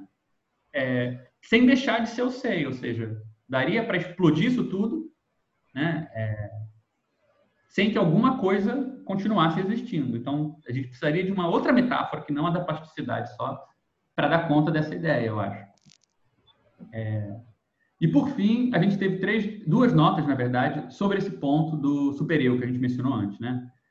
É, uma nota fala é, que a ideia de um coletivo sem supereu pareceu ao mesmo tempo ousada e improvável. Ele discute o auto-ser, a interpelação, o Zizek, o Badiou, não sei o quê, mas coloca essa questão, né? O que, que seria uma relação de sujeito e organização que não passe necessariamente pela via do supereu? É... A outra nota faz, levanta uma questão parecida. Como o SEI pode fazer, né, engajar as pessoas sem um superego, sem uma direção clara que demonstre os modos de ação possível para as pessoas? E a nota, é, ela faz referência a um texto da Josie Dean, é, onde se discute a figura do camarada. Eu vou ler aqui o um pedacinho que, eu, que, ele, que a pessoa separou, é, porque realmente tem muito a ver com isso. Né? A pessoa fala assim: muitas vezes as pessoas querem fazer algo, mas não sabem o que fazer ou como. A organização disciplinada, a disciplina de camaradas comprometidos com uma luta comum por um futuro igualitário, pode ajudar aqui. Às vezes queremos e precisamos que nos digam o que fazer porque estamos muito cansados para descobrir por nós mesmos. Às vezes, quando recebemos uma tarefa como camarada, sentimos como se os pequenos esforços tivessem um significado e propósito maiores, talvez até significado histórico mundial na antiga luta das pessoas contra a opressão. Às vezes, só saber que temos camaradas que compartilham compromissos, felicidades e esforços para aprender com as derrotas já faz o trabalho político possível onde antes não era. É, então, é, eu acho que, que, teria muita coisa para a gente conversar de uma vez só sobre esse assunto, é, porque de fato esse é um, essa foi uma preocupação, essa, essa, essa maneira de colocar um desafio. Como é organizar sem um superego ou uma outra relação com o superego? Foi um, um problema até anterior ao SEI, como eu vou tentar é, mostrar para vocês hoje. É, mas eu acho que, por exemplo, a citação da Jodie Dean, ela é, ela é interessante até a página 2. Né? Eu acho que assim, quem tem, quem tem experiência com atender militante na clínica conhece o que essa exata expressão dela tem de sofrimento. Né? Os pequenos esforços tivessem significado em propósitos maiores, até mesmo um significado histórico mundial na antiga luta das pessoas contra a opressão, é uma das maiores fontes de padecimento na esquerda que existe. Se o amor livre é uma maneira de participar da luta histórica mundial, na antiga luta das pessoas contra a opressão, se você sente ciúme, de repente, esse traço subjetivo seu ganha uma proporção muito maior do que só uma mesquinhez tua. Né? Te inscreve num, num lado da história, enche o seu comportamento de sentido e as suas ações, as suas dificuldades, e às vezes obriga que a pessoa se confronte com uma dose de angústia muito maior. Então, assim, é, é claro que acho que ela encosta numa coisa muito interessante quando ela fala de, bem, tem algo no, no, no, nos processos coletivos que quando os outros estão fazendo, é, às vezes eles poupam a gente de um trabalho que a gente não está em condição de fazer. Né? Eles dizem para a gente por onde ir. E, por outro lado, também a gente pode ganhar um, um, um prazer é, novo, encontrar uma satisfação nova ao sentir que o pequeno trabalho que a gente tem para fazer contribui para uma coisa maior. Mas, ao mesmo tempo, principalmente num momento em que é, a militância de esquerda tem tantas funções sociais ao mesmo tempo, né? A militância de esquerda ela é tem uma função transformadora do ponto de vista é, da, da, da, situação social, né? ou seja, você pode medir uma militância pelas transformações que ela é capaz de produzir. E no nosso caso, isso vão desde de, de questões comunitárias, como por exemplo o que está rolando muito agora nas favelas do Rio, na periferia, até questões de debate e, e pressão no legislativo, e no executivo, né? ou seja, no debate com o Estado, até a organização e conscientização da classe trabalhadora, mas enfim, é, uma, é um vetor.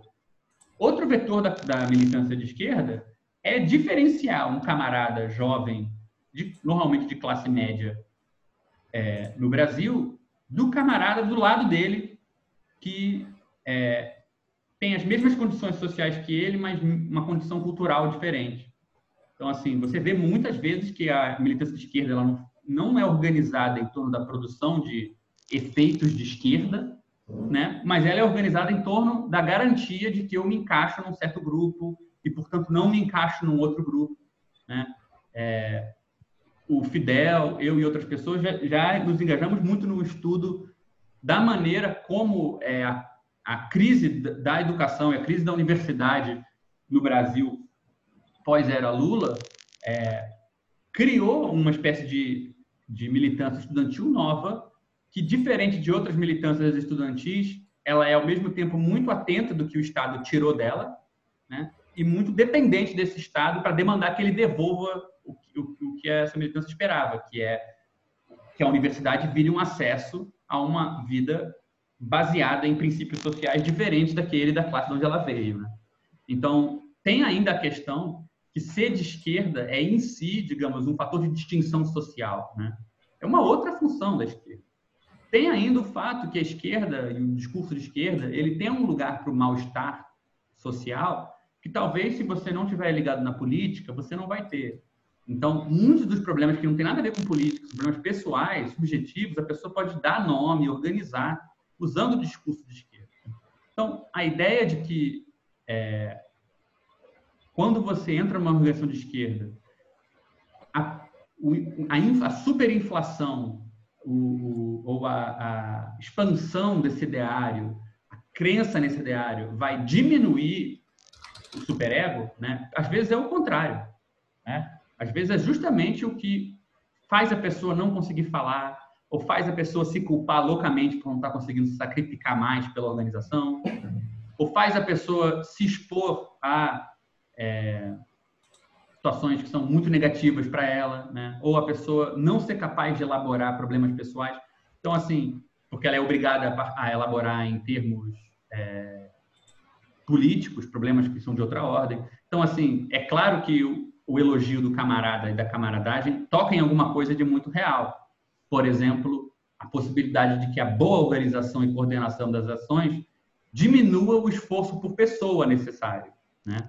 Ou então que a, que a camaradagem pode tirar um pouco a cara nociva da liderança e fazer da liderança alguma coisa que é de bom uso dos demais militantes, né? Porque às vezes você precisa que alguém te diga o que faça e isso não quer dizer que há uma hierarquia. Né? É a pessoa que está te servindo ao dar a, a, o encaminhamento.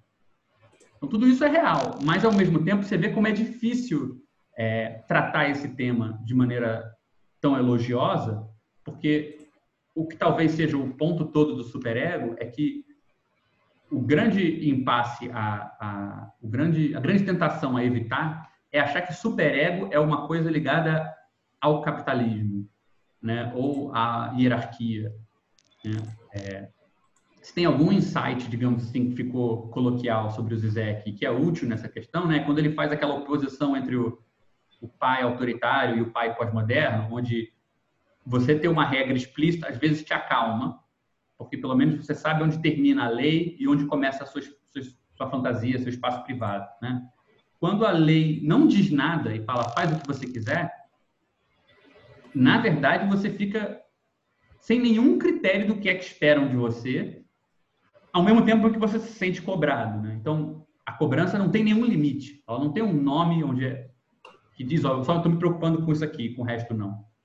Então, é, você vê muitas vezes em organizações sem estrutura que o superego é mil vezes pior. Né? E a cobrança é mil vezes pior.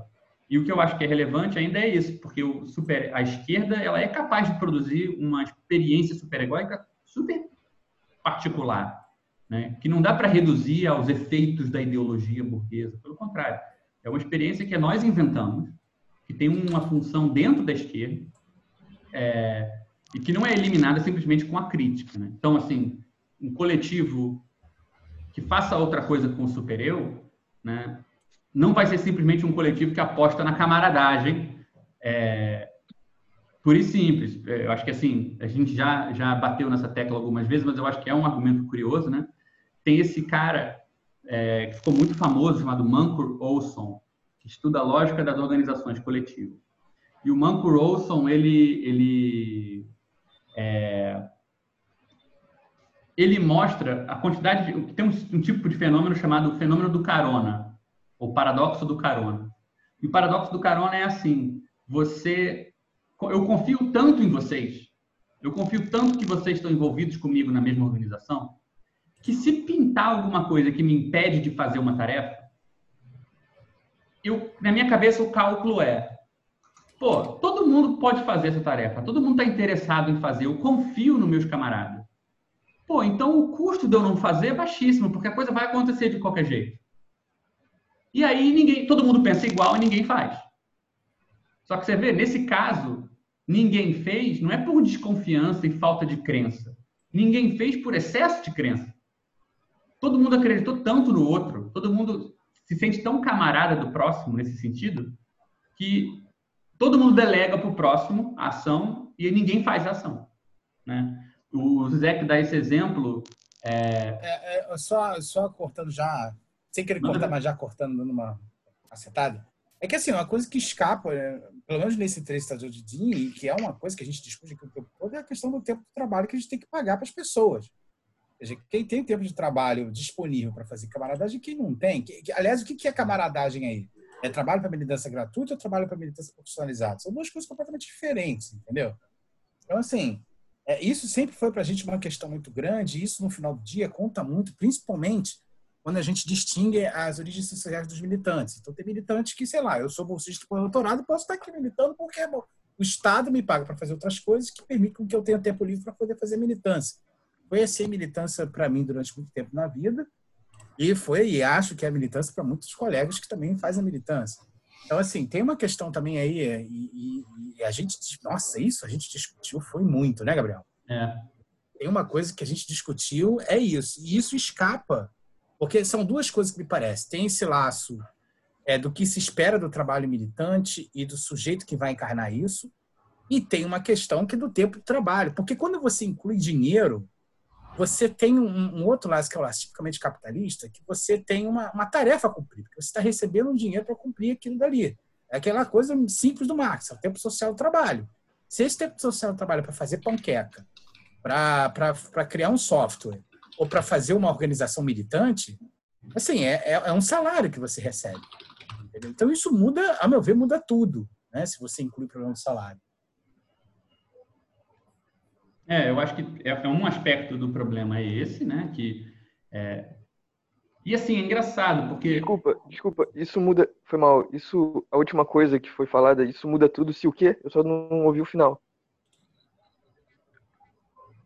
Se incluir o problema do salário. a questão do salário. Ah, né? se incluir o problema do é salário, tá bom. profissional é. ou não, entendeu? Aí muda. Saquei, tudo. saquei.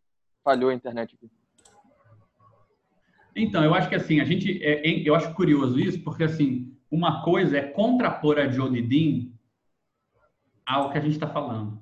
Mas se você olhar com cuidado, você vai ver que na história do SEI é o contrário. A gente começou exatamente como a Jodidin está falando. Né? E na prática do SEI, experimentando esse princípio, porque a gente começou, eu, a gente vai, eu, acho que hoje a gente não vai chegar nisso, mas a gente vai chegar na próxima reunião ou na seguinte, o primeiro, primeiro ponto de disputa do SEI, como uma nota mencionou na semana passada, foi como que a gente recebe, como, o que, que a gente faz com é, certas interdições na esquerda que estão ligadas a fantasias da esquerda sobre certas coisas. Por exemplo, se você se organizar de maneira uniforme e disciplinada, você já é protofascista por definição. Né? Uma coisa que a própria psicanálise, de certa maneira, tende a ser é, defensora até. A gente começou no seio tentando bolar uma estratégia para dissolver essa identificação entre disciplina, organização e a herança fascista, né? ou a herança stalinista. Muitas coisas foram pensadas em torno disso, acho que tem muita coisa legal para a gente discutir. Mas o fato é que a gente pensou exatamente o que a Jodie está querendo dizer aqui. Né? Ela está dizendo é, Tipo, não pense na, na, em pessoas mandando necessariamente como é, uma subserviência. Às vezes queremos e precisamos que nos digam o que fazer, porque estamos muito cansados. Pô, é uma, é uma maneira de abordar a questão que fala, cara, você pode se servir de uma liderança que não é você. Então, é um, é um passo por onde o SEI começou, de fato, num ponto muito parecido. E a Judvin tem referências que são muito parecidas. Mas o fato é que a gente achava que essa era a planta baixa, vamos falar assim, né? Para citar a nota. Mas a gente bateu a cabeça numa parede que não era essa, né? E eu acho que a gente vai poder formular com mais precisão ao longo do tempo o fato de que, é, e isso é uma coisa que está na, tá na psicanálise também, que é que o superego, no fim, no fim, é uma defesa. Né? No fundo, no fundo, é melhor o superego aterrorizante do que nenhum superego. Né? Uhum. É, porque o superego, pelo menos, dá uma organizada no campo do sentido. Ele deixa você sempre para trás, sempre em dívida, sempre fudido, mas é melhor estar tá fudido do que não saber onde você está, vamos falar assim. E Gabriel, posso estar, posso estar confuso, depois eu vou tentar rever esse vídeo. Mas essa nota aí não está querendo dizer exatamente isso. Como é que o SEI pode funcionar sem um superego? Fez a comparação dos dois pais aí que o Zizek fala, né? Do pai moderno e pós-moderno. É, essa, eu, pelo menos eu entendi assim, né? Essa nota não está questionando justamente isso, a falta de um, vamos supor, de um superego é, no pai moderno, aqui não, sei, não é isso que ele está falando, que ele acha que é, a nota, né? A nota não está falando que acha que o SEI contra essa questão do, de ser um meio puro, não ter uma direção. Bota aí sem, sem ter uma direção clara que mostre os modos de ação possível para as pessoas. Uhum. Então, não está reivindicando exatamente isso que tu está falando? Eu não sei, não, eu, eu, não sei. Eu entendi dizendo que, é, colocando a pergunta, como o SEI pode causar o desejo de participar, se envolver e se engajar sem um superego, sem uma direção clara. Uma pergunta. E aí lembrou, comparou, colocou essa questão em relação ao resgate da camaradagem. Né? Ou seja, me pareceu que a camaradagem não é o superego. E eu estou só mencionando, acho que o Carlos também apontou nessa direção, de que a figura do camarada pode até ser um passo na direção de falar, poxa, tem, um, tem coisas das quais a gente pode nos apropriar que podem substituir o voluntarismo baseado no sacrifício. Né? Eu estou muito cansado para descobrir para mim mesmo. Não tem problema alguém me dizer o que fazer. Está aí, você substituindo um esforço privado seu, você tem que saber por sozinho, porque é tudo igualitário, por você ceder a direção para outra pessoa. Né? Diminui o sacrifício, diminui a cobrança, porque você se permite ser guiado. Mas o que acho que o Carlos estava levantando é que, e, o que eu também estou sugerindo, é que, por mais que a gente tenha começado com uma questão muito parecida com essa, né? É, a parede na qual a gente bateu na hora de implementar isso é diferente disso, né? E levou a gente a essa questão tanto da relação entre trabalho e militância, né? Quanto de uma maneira mais geral, uma questão que eu chamaria de as condições materiais do estranhamento, né? Você percebe, eu acho que a gente percebeu muito isso não tanto na questão do da direção, mas na questão da heterogeneidade nas reuniões. Ou seja, quando você tem um grupo muito heterogêneo, a própria igualdade que você produziu pode criar sensações de estranhamento diferentes para as pessoas. E uma pessoa que está nessa reunião com gente muito diferente dela, mas para quem estar entre os diferentes é um valor cultural, ela vai aguentar o tranco dessa igualdade com mais facilidade do que a pessoa que está entre os diferentes e está pensando que é menor, que não pode falar, que é inferior, né? E como não tem uma igualdade, é, não tem uma hierarquia explícita ali, e nem, e de fato pode até não ter mesmo, ou seja, se a pessoa falasse, ela seria ouvida, né? a pessoa experimenta uma angústia totalmente diferente. Então, a gente começou a perceber que tem um terreno subjacente que passa pela questão econômica, pela questão do tempo, pela questão da relação que a pessoa tem com certos, certos, certas ideias e tal, que distribui a experiência da igualdade de maneira diferente, distribui a angústia de um espaço igualitário ou de um espaço onde efetivamente a pessoa não está em dívida. Né? É, não é só uma falsa suspensão da dívida como no superego contemporâneo, né? onde você está em dívida por não dar a sua própria orientação.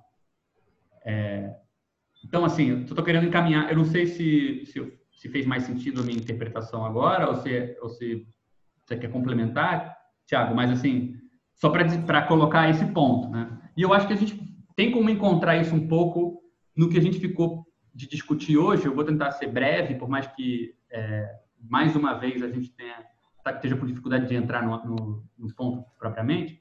Mas, assim, recapitulando o que a gente viu né, nas reuniões anteriores, eu não vou entrar nisso agora, mas é, só para a gente não perder o fio, né? Eu mencionei desde o começo que a influência da psicanálise no projeto do SEI, lá original, lá nas ideias iniciais, tinha a ver é, com a, a percepção, deixa eu ver se eu acho aqui isso, né, de que havia na psicanálise uma ideia de que a resistência está do lado do mediador e não da coisa mediada, não do analisando, mas do analista, que é, muitas vezes é o bem que sustenta o superego, ou seja, por exemplo, é o imperativo kantiano que, é, que se expressa até de uma maneira negativa, de uma maneira é, é, superegóica, como no caso do Sade, né? É, que existem formas de transgressão que são só pseudo-transgressões, né? A questão da transmissão, como que transmitir um, um, um saber que é contrário a nossa compreensão da gente mesmo exige todo um aparato para você pensar sobre isso. Né? O problema da igualdade na psicanálise, no campo do passe, tudo isso foi relevante. A gente discutiu como que filósofos como Zizek, Badiou, Rancière Agamben foram relevantes para o começo do, desse projeto também. A aposta na vulgaridade ou no problema, no caso do Zizek. O elogio de que a disciplina não é a mesma coisa que a lei, ela substitui, desativa a lei a ideia no Rancière de que é possível você você se servir da mestria, né? É uma coisa que parece até com a citação da Joe Devine. Esse elogio, esse elogio do Agamben da ideia de que você pode suspender a preocupação como um fim externo, porque um meio pode ele mesmo virar um fim. Então, tudo isso era muito relevante para o SEI no começo e a gente é, discutiu isso. Depois, na, na reunião passada, a gente falou dessas diferentes metáforas para pensar a organização coletiva, né? Algumas notas na reunião falaram sobre a diferença entre experiência e formalização, que eu acho que a gente pode pensar em termos de planta baixa e bater a cabeça, né? Tipo, tem aquilo que a gente planejou, que a gente ia fazer, que a gente escreveu nos projetos, que a gente escreveu nas regras. E tem como a coisa aconteceu, ideias que às vezes a gente até inventou na prática, mas que a gente nunca formalizou de volta. Teve a discussão sobre a ideia de sistema, forma e feedback, a ideia de que uma forma pode se atualizar, se manter estável, justamente porque ela tem meios de absorver e, é, os seus impasses e se repensar, né? A gente usou a metáfora do organismo vivo para pensar quando, às vezes, a coisa ganha um grau maior de complexidade quando ela absorve algo que ela não vai poder é, fagocitar completamente, né? Com o qual ela vai ter que, para sempre, ter ali dentro com um corpo estranho. A gente falou sobre como um sistema vivo ele é, já tem uma ideia de transformação muito profunda, porque não só você se transforma materialmente e a sua forma pode se preservar, como, por exemplo, a forma de uma espécie pode ter uma história muito longa e muito maior que a história do indivíduo. Né? Então, tem formas que nascem, morrem e perecem, mas esse pequeno processo de dissolução participa de uma história formal maior. E a gente terminou discutindo o pensamento como uma versão ainda mais radical dessa continuidade numa história, porque às vezes o pensamento vai na, na contramão da vida, né? Ou seja, às vezes para você pensar alguma coisa, ela tem que se destruir. Não é só que é contingente que ela morra, é necessário que ela morra, né? Ou seja, você supera uma forma e o fato de você superar aquela forma faz parte daquele pensamento. Então, por exemplo, a gente pode pensar a música até uma certa época tinha uma certa forma, né? Música clássica, sei lá. A destruição dessa forma e a transformação disso em outra coisa totalmente diferente, ainda assim a gente chama as duas coisas de música, né? É uma, é uma dissolução e transformação talvez mais radical do que a de um cachorro que morre e depois vem outro cachorro filhote, cresce e por aí a espécie vai se desenvolvendo. Então a gente fez várias metáforas, tentando não dar a ideia de que tem que escolher uma delas ou que elas são etapas, uma mais superior à outra, né? Mas que para pensar coisas diferentes do sei, a gente pode usar essas diferentes metáforas e elas ajudam a gente a ver o coletivo, ver o funcionamento do coletivo, discutir os problemas do coletivo de maneira diferente. Para dar um exemplo, a questão do feedback ajuda a gente a falar sobre regras que a gente tem no SEI que existem justamente para a gente reintroduzir no coletivo coisas que não estão formalizadas. Então, as notas, né, que no fim da reunião a gente produz sobre a reunião e que depois são reintegradas na reunião que vem, os fóruns comuns do coletivo, como as reuniões é, regionais, que serviam para a gente discutir a experiência das células e ver se a gente não precisa fazer novas regras para o coletivo ou abrir mão de regras antigas, né, coisas assim. Mas a ideia hoje era a gente, eu acho que esse negócio do PSOL vai ficar para a próxima, mas a ideia hoje era pelo menos introduzir é, algumas ideias desse projeto que antecedeu o SEI e que foi dentro desse projeto que o projeto do SEI foi escrito, ou seja, foi como parte desse, desse grupo que se escreveu o projeto original do SEI. Então, as ideias que estavam em disputa naquela época foram muito essenciais para o SEI se formar, né? É, que se chamava PENSE, era um grupo é, internacional, tinha um chinês, um croata e eu. É, mais tarde, depois que o SEI foi formado, lá para 2013, 2014, o Rodrigo de São Paulo também participou por uma época, mas ao longo de, sei lá, é, três, quatro anos desse projeto, ele éramos nós três. É, e ele é um projeto que começou com o objetivo de ser um grupo de estudo de Lacan. Então, a gente se reunia três vezes por semana e foram três vezes por semana por quatro anos, para ler o Lacan junto. Só que foi nesse contexto de ler o Lacan junto que a gente desenvolveu, por exemplo, o mecanismo da nota. Né? Esse documento que eu estou apresentando aqui, está aqui nesse desenhozinho, está disponível online, ele tem todas as notas que a gente escreveu semanalmente por esses quatro anos. A gente depois até fez isso no SEI, um livro de notas. Né? É, e, o, e, e na primeira página desse documento, eu não colei isso aqui, mas, mas a gente escreveu isso lá, o coletivo ele sofreu uma mudança muito importante logo no comecinho dele. Com seis meses, sete meses de existência, a gente percebeu que a gente tinha invertido o meio e o fim. Ou seja, a gente começou se organizando para poder ler Lacan, E a gente depois começou a usar a leitura de Lacan de desculpa para se organizar. Então, a gente tinha uma reunião semanal, acho que bissemanal, sei lá, é, quinzenal, onde a gente discutia qual era o melhor modo de estudar, qual era o melhor modo da gente é, é, avançar no estudo desse negócio é, e que mudanças a gente podia fazer na, na, forma do grupo que iam afetar a maneira como a gente compreendia o Lacan. Então, a nota de trabalho foi criada no seguinte, sob a seguinte hipótese. Ao invés de você só escrever quando você entendeu o Lacan, escreve primeiro, que depois de você escrever, você vai entender melhor. Então, a ideia original, a nota era atrelada a um conteúdo específico.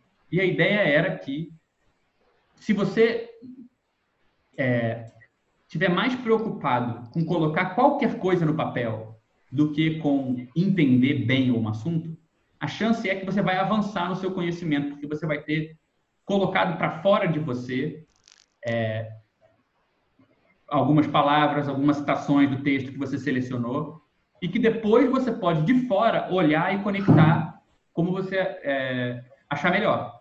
É isso a gente tirou do Rancière, e da ideia do mestre ignorante do Rancière, esse livro do Rancière que descreve esse método do Jacotot, que era um, um filósofo francês, é, acho que do século XVIII, XIX, e o Jacotot, ele, ele desenvolveu esse método onde ele conseguia ensinar coisas que ele mesmo não sabia. E o método era baseado nessa ideia, olha, eu não sei o assunto, eu, professor. O que eu posso fazer é verificar é, se você sabe. E como é que eu vou fazer isso? por exemplo, você chega querendo estudar é, uma certa língua, é, que eu não sei. Você é, pega um texto numa, na, nessa língua, pega o mesmo texto na língua que você já fala, e você vai tentar ligar as palavras e selecionar, fazer um papel onde as palavras estão lá. Essa palavra quer dizer aquela, essa frase quer dizer aquela. O que eu posso fazer por você é verificar se você fez o que você disse que estava fazendo. Eu vou olhar lá o papel e ver se você realmente ligou as coisas. Mas quem vai depois avaliar se está certo ou não é você. Eu só vou depois verificar se você realmente avaliou o que você disse que ia avaliar. Então, o mestre ele não tem a tarefa de passar o conhecimento, ele tem a tarefa, digamos assim, de garantir que cada passo que você dá no processo é baseado em algo que você objetificou primeiro. Né? Vamos falar assim.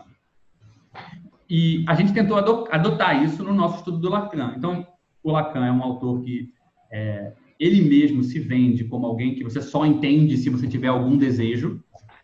E a gente interpretou essa coisa de você só entende se tiver algum desejo no sentido de você precisa de uma estratégia contrária à sua disposição imediata, à sua, à sua intuição, ao, a como as coisas deveriam fazer sentido na sua cabeça, para evitar essa sedução.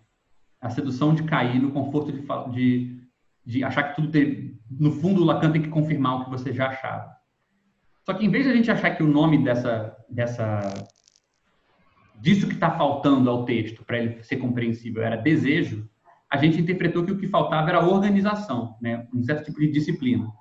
Então, ao invés de tipo ler um texto e só passar para o próximo quando a gente tivesse entendido, a gente tinha um compromisso de ler 10 páginas todo encontro. Não importa se elas fizeram sentido ou não. Só que em vez de ficar só na leitura, a gente falava, você lê, não importa se você entendeu, você vai escrever alguma coisa a respeito. E aí depois a gente vai conversar sobre essas notas. Depois a gente vai ler de novo mais um pouco, não importa se você entendeu, a gente vai seguir em frente. Então, a ideia era que o princípio do progresso no estudo não ia ser o sentido que aquilo fazia para gente. É, e de fato isso deu, assim, na minha opinião, foi, foi a experiência assim, em termos de psicanálise formativa do meu, do meu, é, da minha abordagem, do como eu penso essas coisas. É, mas mais importante do que a psicanálise, duas coisas aconteceram. A primeira é que a gente começou a querer encontrar no Lacan dicas sobre como fazer isso, ou seja, o Lacan fala desejo. Tá, se eu estou sozinho lendo Lacan, é romântico, é bonito pensar, meu Deus, se eu não estou entendendo Lacan, é problema da minha análise. Eu não estou entendendo porque eu não sou analisado o suficiente. É problema do meu desejo. Mas quando você está lendo coletivamente, é, e você substituiu a palavra desejo por essa questão da estratégia, de, da disciplina, de como fazer, se você volta no Lacan procurando, procurando mais conceitos para pensar a disciplina, para pensar a organização, você descobre que não tem. Né? Você tem o discurso do Lacan sobre a matemática, sobre a formalização, mas ele não ajuda em quase nada. Você tem o discurso do Lacan sobre a coletividade, o discurso do Freud sobre a teoria dos grupos, mas eles também são muito reativos quanto à possibilidade de que o desejo seja reforçado pela organização coletiva e não depreciado ou suturado. Então você vê, o problema original desse coletivo foi a gente quer estudar Lacan e a gente entende que isso depende do desejo. Mas a gente não está estudando sozinho, a gente está estudando coletivamente. Logo, a gente precisa que a organização do coletivo sustente esse desejo, essa problemática. E a gente voltou no Lacan para tentar encontrar nele coisas que ajudassem a gente nisso e não tinha nenhum conceito sobre isso. Então a gente começou a investigar a psicanálise do ponto de vista do que ela tem para dizer sobre o desejo quando ele não é, é apagado pela coletividade, pela organização e substituído por um ideal, mas quando ele é sustentado, promovido ou, ou até mesmo assim radicalizado pela organização. É claro que isso tinha, digamos assim, respaldo nas leituras de filósofos que tentavam fazer essa, essa passagem. Então, o Zizek, por exemplo, que tenta ligar a teoria é, da pulsão de morte no Lacan, que tá, é um conceito muito central ao conceito de subjetividade da psicanálise, com a teoria do espírito, a filosofia do espírito no Hegel, que é inerentemente social. Então, já é uma tentativa de pensar como que é possível que formações sociais tirem a gente do nosso lugar de identificação, né? E não simplesmente reforcem isso. O Badiou também tinha um pouco essa abordagem, o Rancière, que a gente também tentava ler nessa, dessa maneira, e o próprio Agamben. Mas eram todas maneiras de tentar lidar com essa contradição essencial entre coletividade e desejo, que não deixa de ser a questão que a gente estava falando ali em cima. Né? O texto que marcou mais a gente nesse assunto chama Os Nomes Indistintos, que é um livro desse, desse linguista e psicanalista Jean-Claude Milner, é, que marcou, na verdade, duas coisas. Marcou o problema, ou seja, a maneira como ele coloca o problema foi muito importante para a gente. Eu acho que vocês vão ver que ela é bem interessante, mas também o estilo dele. Se você, quem pegar o projeto original do SEI, provavelmente vai achar coisa bizarramente árida, rebuscada, tem um estilo estranho. Eu hoje olho aquele projeto e acho que ele realmente é, dá, assim, tem um compromisso tão grande com um certo estilo e colocar as coisas de uma certa forma que às vezes atrapalhou a compreensão, a clareza, podia ser um projeto muito menor, coisas assim. Eu mencionei duas reuniões atrás que isso se deve, em parte, ao fato de que eu usei o. A, como que chama? A, o template, né, o, o, o esqueleto de um projeto para um filme para fazer o projeto do SEI. E vale a pena dizer, de certa maneira, o cinema também coloca esse problema, né? De uma produção coletiva, etc. e tal, por mais que seja um grande aparato industrial, ele é um dos grandes, digamos assim, é, veículos de expressão de desejos, fantasias, né? Ele mantém aquela coisa que a gente associa ao artista que trabalha solitário, a coisa autoral, que expressa alguma coisa é, nova, mas ao mesmo tempo totalmente absorvido pelas formas de organização, disciplina do trabalho. Então, o cinema também, não do ponto de vista do conteúdo de um filme, mas da feitura de um filme, ele também tem essa contradição curiosa entre o paradigma artístico da criatividade, do desejo, e o paradigma do trabalho, é, da organização capitalista, da produção. Então, o, o projeto do SEI tinha essas duas coisas, uma influência do cinema, e uma influência desse livro específico chamado Os Nomes Indistintos. Vou mostrar para vocês uma. Isso aqui é o, é o índice do, do, livro. O livro ele começa discutindo essa ideia do real simbólico imaginário no Lacan. Ele vai passando por várias categorias. Ele tenta deduzir todas essas categorias. A ideia de mesmo, de outro, a ideia do um, o conceito de Lalang. Ele discute o que é laço social, o que é um significante mestre. Até chegar na aplicação disso, né, depois desse capítulo sobre política, a discussão sobre grupo. Esses dois capítulos aqui, os agrupamentos e classes paradoxais. Os agrupamentos são um capítulo que discute, grupos que são unidos pelo princípio do imaginário e grupos que são unidos pelo princípio do simbólico. E o terceiro capítulo, as classes paradoxais, o seguinte, né, as classes paradoxais, discute grupos que seriam unidos pelo real. E aí está todo o problema. Mas essa aqui é a primeira página do livro. Olha esse parágrafo, é o parágrafo original, inicial, para vocês verem o estilo da coisa só. Você vê que é um, é um estilo assim, muito minimalista, o estilo do Milner, mas é um tipo muito conciso, meio hermético. Ele fala assim: existem três suposições. A primeira, ou melhor, uma delas, pois já é demais por ordem nisso, por mais arbitrária que seja, é que há proposição tética que só tem por conteúdo sua própria posição um gesto de corte sem o qual não há nada que exista. Chamaremos isso de real ou R. Outra suposição, dita simbólica ou S, é que há a língua, suposição sem a qual nada e singularmente nenhuma suposição poderia ser dita. Uma outra suposição, enfim, é que há semelhante, na qual se institui tudo que constitui laço, é o imaginário ou I. Tipo, não, não, esquece se vocês entenderam ou não o que eu estou dizendo. Mas se vocês olharem os projetos antigos do SEI, que tem disponível, vocês vão encontrar várias passagens que imitam esse estilo. Tipo, é, a passagem discutindo o que é a nota de trabalho, todas isso tem muitas, muitas passagens imitando um pouco esse estilo. É, eu menciono isso porque eu não acho isso, eu não acho isso qualquer coisa. Era uma aposta na ideia de que tem uma certa aridez. Hã? Eu gostei. É, eu acho bonito também. Mas independente se é bonito ou não, para política não adianta ser bonito, né? Então, assim, que, qual era a hipótese, né? É de que esse tipo de estilo, que tenta imitar na linguagem natural, na prosa, certas características da organização lógica de proposições, né? É, tem um certo traço, assim, até de formalização matemática, seja X um conjunto de números reais, é, ponto, é, coisas assim, ele tenta, com esse estilo, ser mais transmissível a respeito do que é importante para a psicanálise, sem gastar tempo, com você, dando assim, uma representação, uma imagem muito sedutora da coisa, que no nosso projeto a gente aplicou também. Então, o projeto do SEI, ele tem, por um lado, uma coisa muito de, de, de produção, de, de regras que você precisa seguir para a coisa acontecer, e por outro lado, essas regras são justificadas num estilo que é muito seco, é, muito carregado conceitualmente, muito denso. Mas, enfim, é, o, o, o livro, ele, nessa construção dele, o cerne desse livro é essa ideia de classe paradoxal.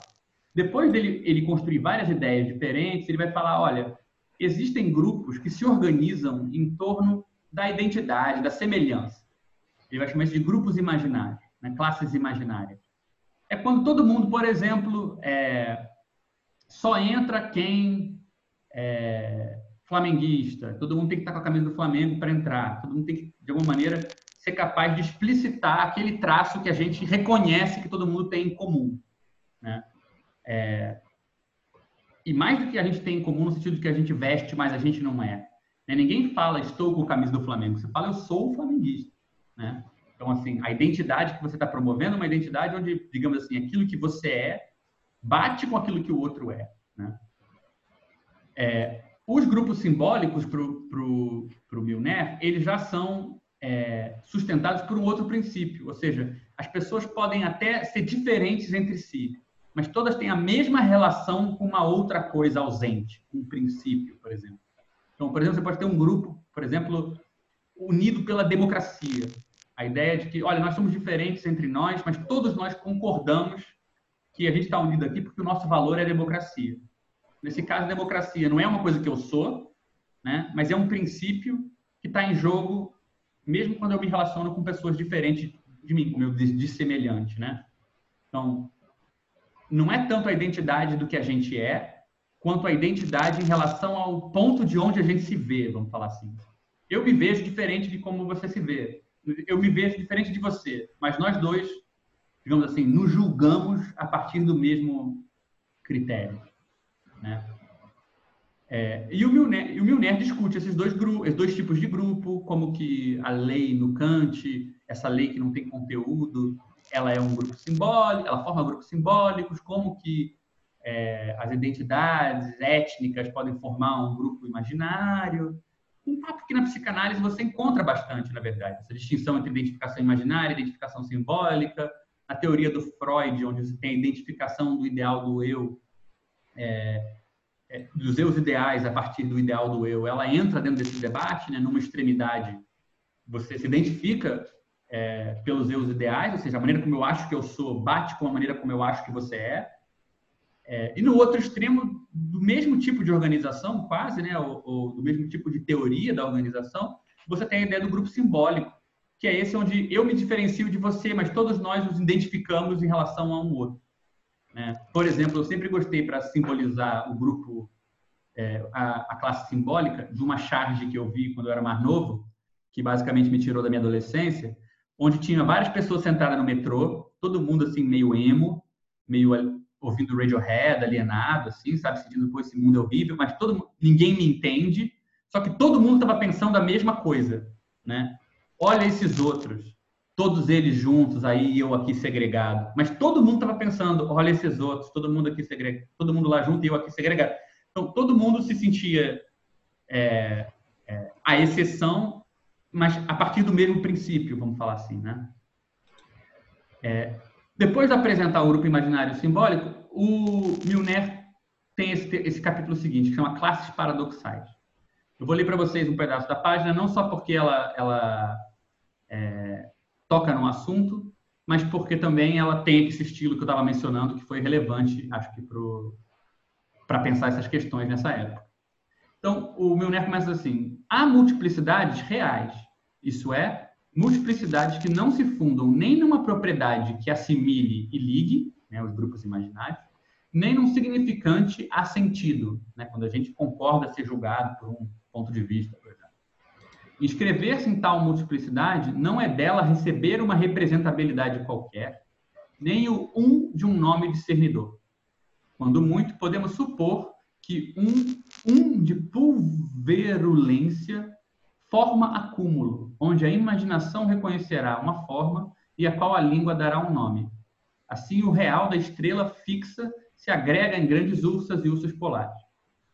Ele está citando aqui meio que o Mallarmé, né? a ideia de que, bem, não é nem que você se sente representado, nem que você tem um nome para essa coletividade, mas que é, a gente pode supor que vai rolar um acúmulo com o tempo, onde a imaginação vai supor que tem uma forma naquele acúmulo, né?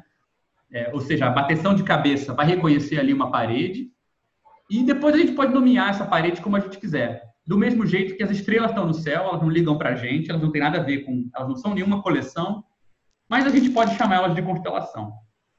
Né? Ou seja, essa, essa, esse nome ou essa forma não vão ser constitutivos daquela multiplicidade. Não do jeito que ser flamenguista é constitutivo do grupo dos flamenguistas, ou ser um democrata ou, ou estar numa democracia é constitutivo do grupo das pessoas é, expressando sua, sua, suas opiniões. E aí ele continua. Mas o acúmulo preexiste às formas e os nomes, que só tem com ele, como sabemos, uma conexão de encontro, ou seja, o nome que você vai dar para essa unidade precária que se formou, essa unidade real, é um nome aleatório, porque a unidade prescinde tanto a forma do grupo quanto ao nome do grupo, e pode, pode ser que você encontre, por acaso, um nome para isso, ou uma forma para isso, mas isso vai ser secundário.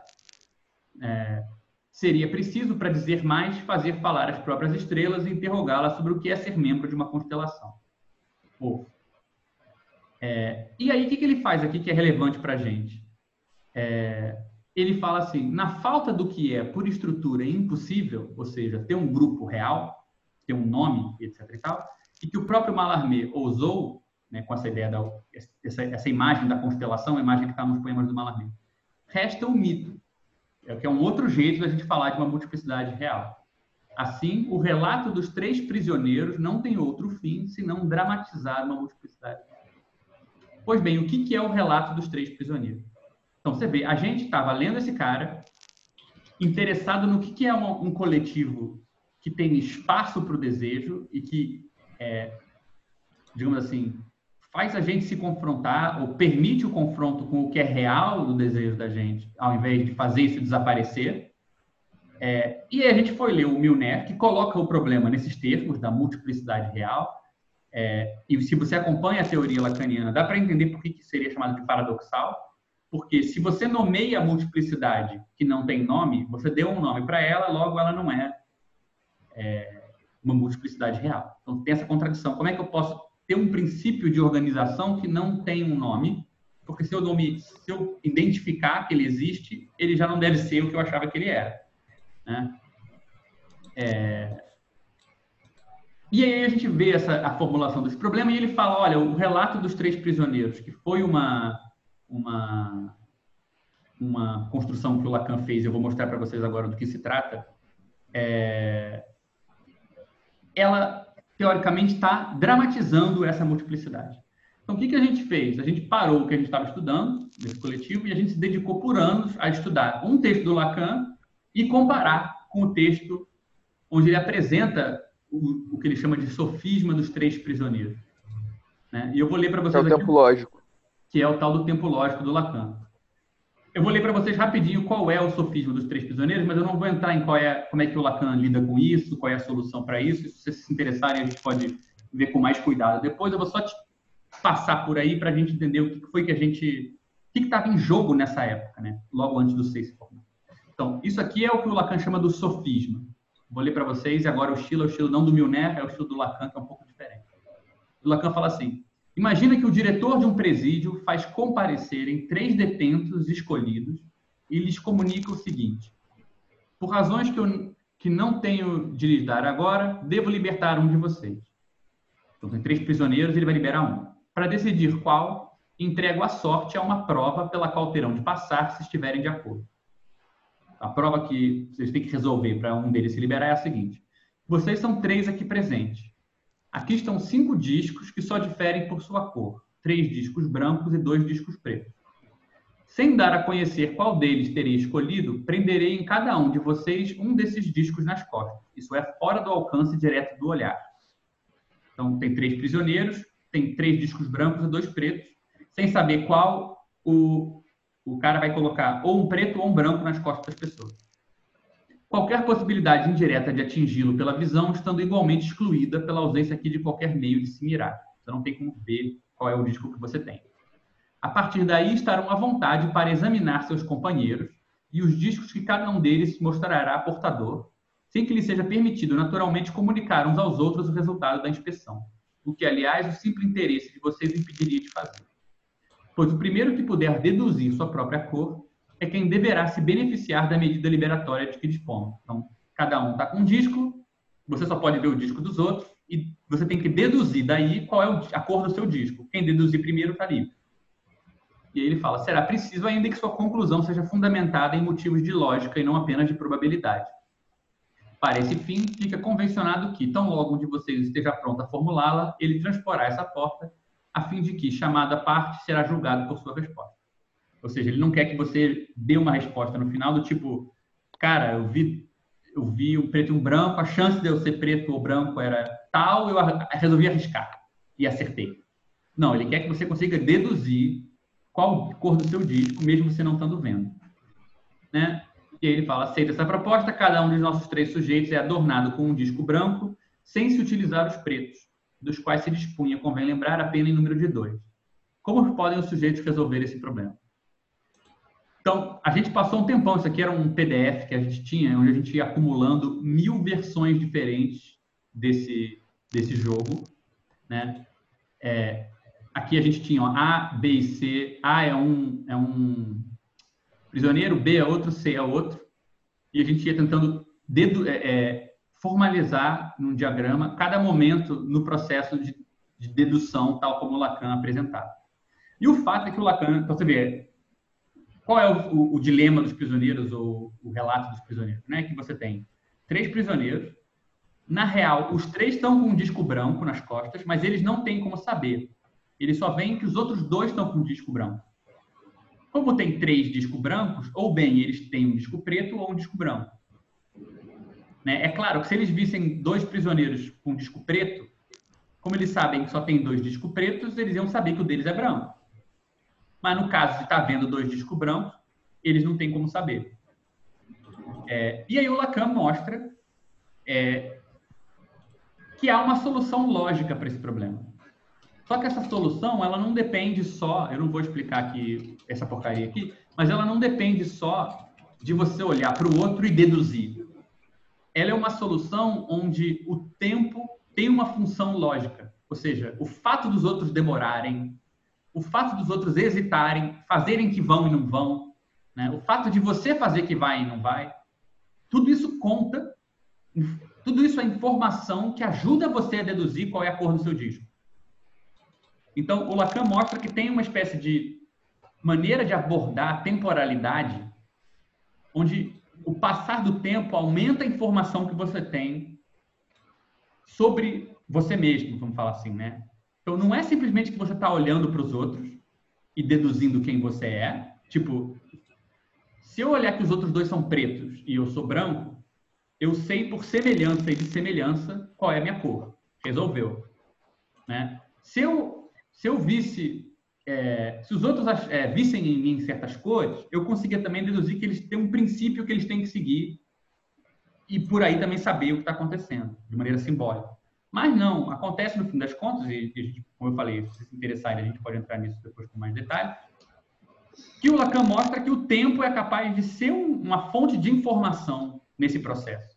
Nessa, nota, nessa formulação aqui do, do, do Milner, essa ideia aqui de é, quando muito podemos supor que tem um acúmulo, onde a gente pode até imaginar uma forma, mas não é bem uma forma, é uma outra coisa, algo que vai se acumulando.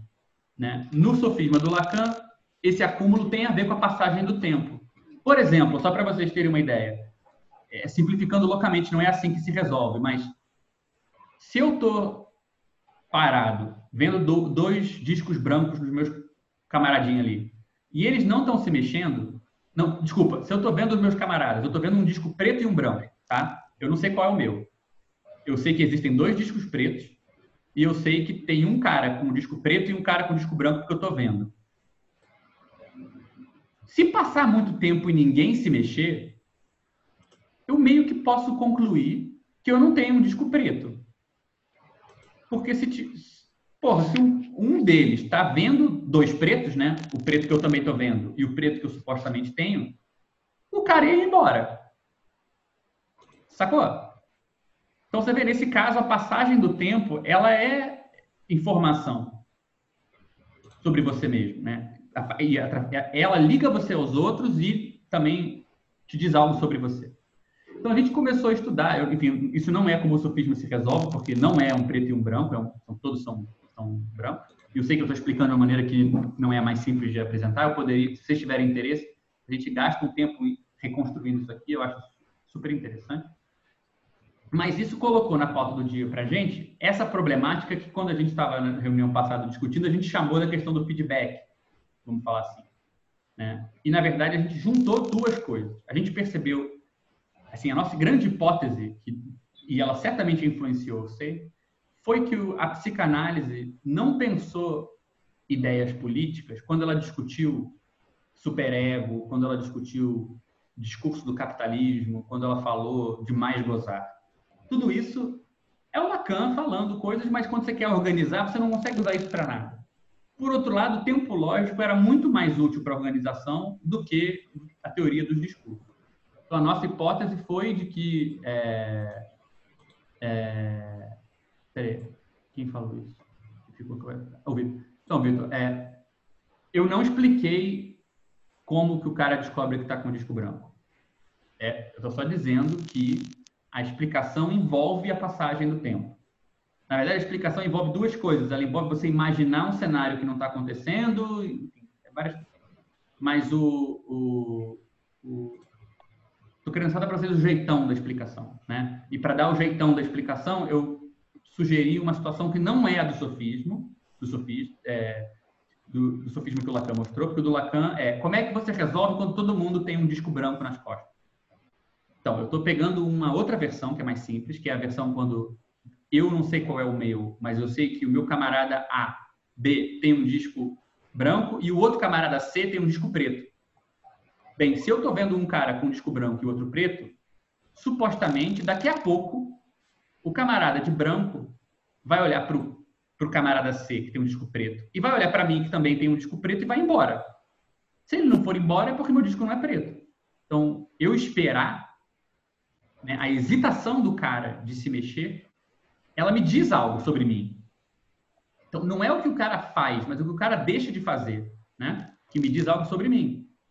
Então, só para dar um exemplo, porque no sofisma completo tem mais coisa que isso. Mas a ideia, de qualquer, de qualquer maneira, é essa de que, às vezes, o fracasso, né, assim, não conseguir fazer algo, não estar tá à altura de um certo processo, não se reconhecer, produz informação relevante para o reconhecimento, para a organização, para a coletividade. Então, a gente, nossa hipótese de trabalho, que eu acho que foi a hipótese mais útil que esse grupo desenvolveu, foi de que a real, assim, o cerne efetivo, da, onde se tinha material para tirar, para pensar prática política, é, onde a psicanálise podia contribuir, era porque ela começou a pensar uma ideia de uma multiplicidade onde o próprio fracasso de à altura dela, ou o fracasso de fazer alguma coisa, ou a incapacidade de fazer alguma coisa, podia ser um sucesso. Né? Então você vê, começa essa discussão, começa a, a virar a chave onde fracassar é estar atrasado em relação a alguma coisa, você não está à altura, você devia fazer mais, para a discussão onde o fracasso é uma fonte de informação.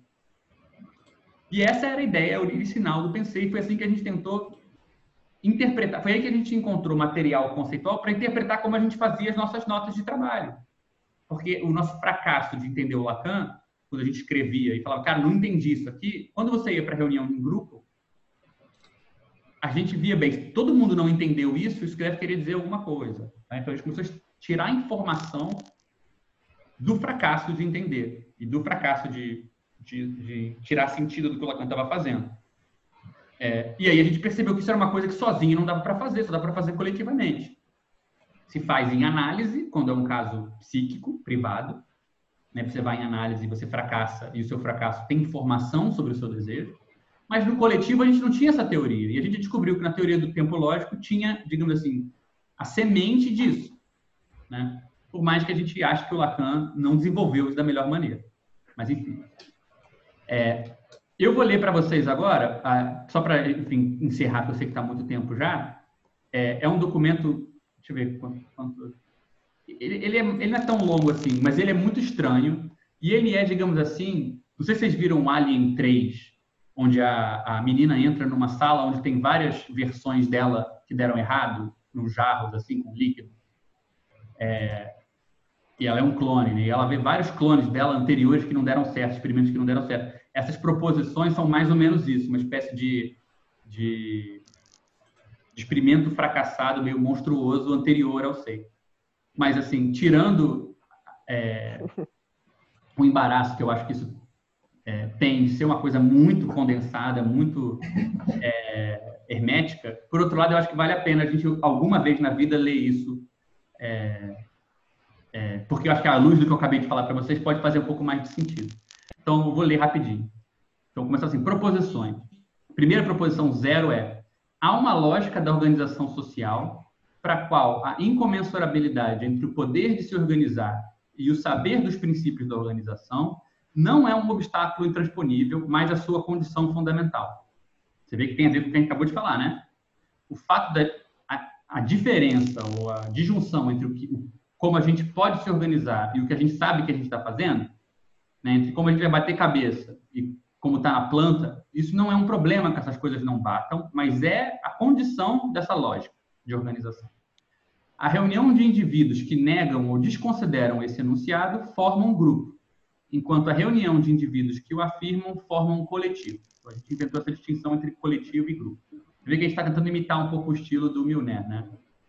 Chama-se R, tipo, e você dá uma definição meio aleatória. Então, um coletivo é sempre um grupo de estudo. Isso é, ele força a relação paradoxal entre o saber e o poder.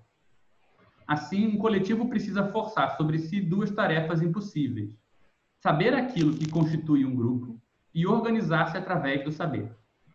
Considerar essas tarefas tanto como problemas, ou seja, objetos sobre os quais você vai estudar, quanto axiomas, princípios para se organizar, constitui a disposição fundamental de um coletivo. Um grupo, por outro lado, não é necessariamente um grupo de estudo. E caso seja, estuda outra coisa do que as suas fundações. Então você vê, a ideia era, o coletivo tem uma dimensão que é, de, que é ser um grupo que estuda, porque um, se um coletivo tem um interesse né, nesse obstáculo, que é você sempre está fazendo uma coisa que você não sabe muito bem o que, que é, e a disjunção entre o que você achava que você estava fazendo e o que você realmente estava fazendo vai ser importante para o seu coletivo, então você tem que forçar esses dois conceitos, de organizar e de conhecer. Né? Você vai, por um lado, é, tentar conhecer como você se organiza, e por outro, você vai tentar se organizar de acordo com o que você conhece. Né? E essas coisas vão dar errado, e, e, mas esse problema não é ruim, ele é o próprio princípio da coisa, em oposição a um grupo que não tem interesse em estudar sua própria fundação. Então, o coletivo não é o oposto de um grupo, mas uma aberração paradoxal na qual ocorre um curto-circuito entre o emblema que organiza o grupo e o espaço constituído por sua organização. É, ou seja, não é que você é o contrário do grupo, mas o grupo tem uma coisa que fica de fora, né? Você é um grupo e como você faz as coisas é irrelevante para você.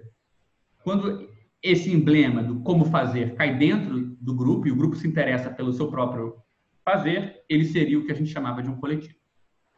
Aqueles que não se engajam com essas proposições não formam um coletivo. E, no entanto, não importa a diversidade desses indivíduos e suas razões para não se engajarem, essa dispersão múltipla de indivíduos particulares também forma um grupo. Nem toda a pluralidade do mundo pode evitar a formação de tal reunião, que chamaremos daqui para frente de generalidade. Você vê que é uma imitação furreca desse jeito de, de escrever, né? Chamaremos isso de assemelhante, sei lá, enfim, parece muito. Então, por outro lado, o desejo de saber o que está em jogo nesses enunciados, ou seja, nessas próprias proposições que a gente está lendo agora, isso é, a vontade de, compre de compreender e de consentir as consequências desse saber, é por si só o fundamento necessário de um coletivo. Nem toda miséria do mundo pode esvaziar o indivíduo da sua falta de entendimento ou reconhecimento. Um coletivo que é fundado sobre essa miséria absoluta será chamado aqui diante de comunidade. Então, ou seja, se você funda um coletivo na falta de compreensão, você está criando uma comunidade.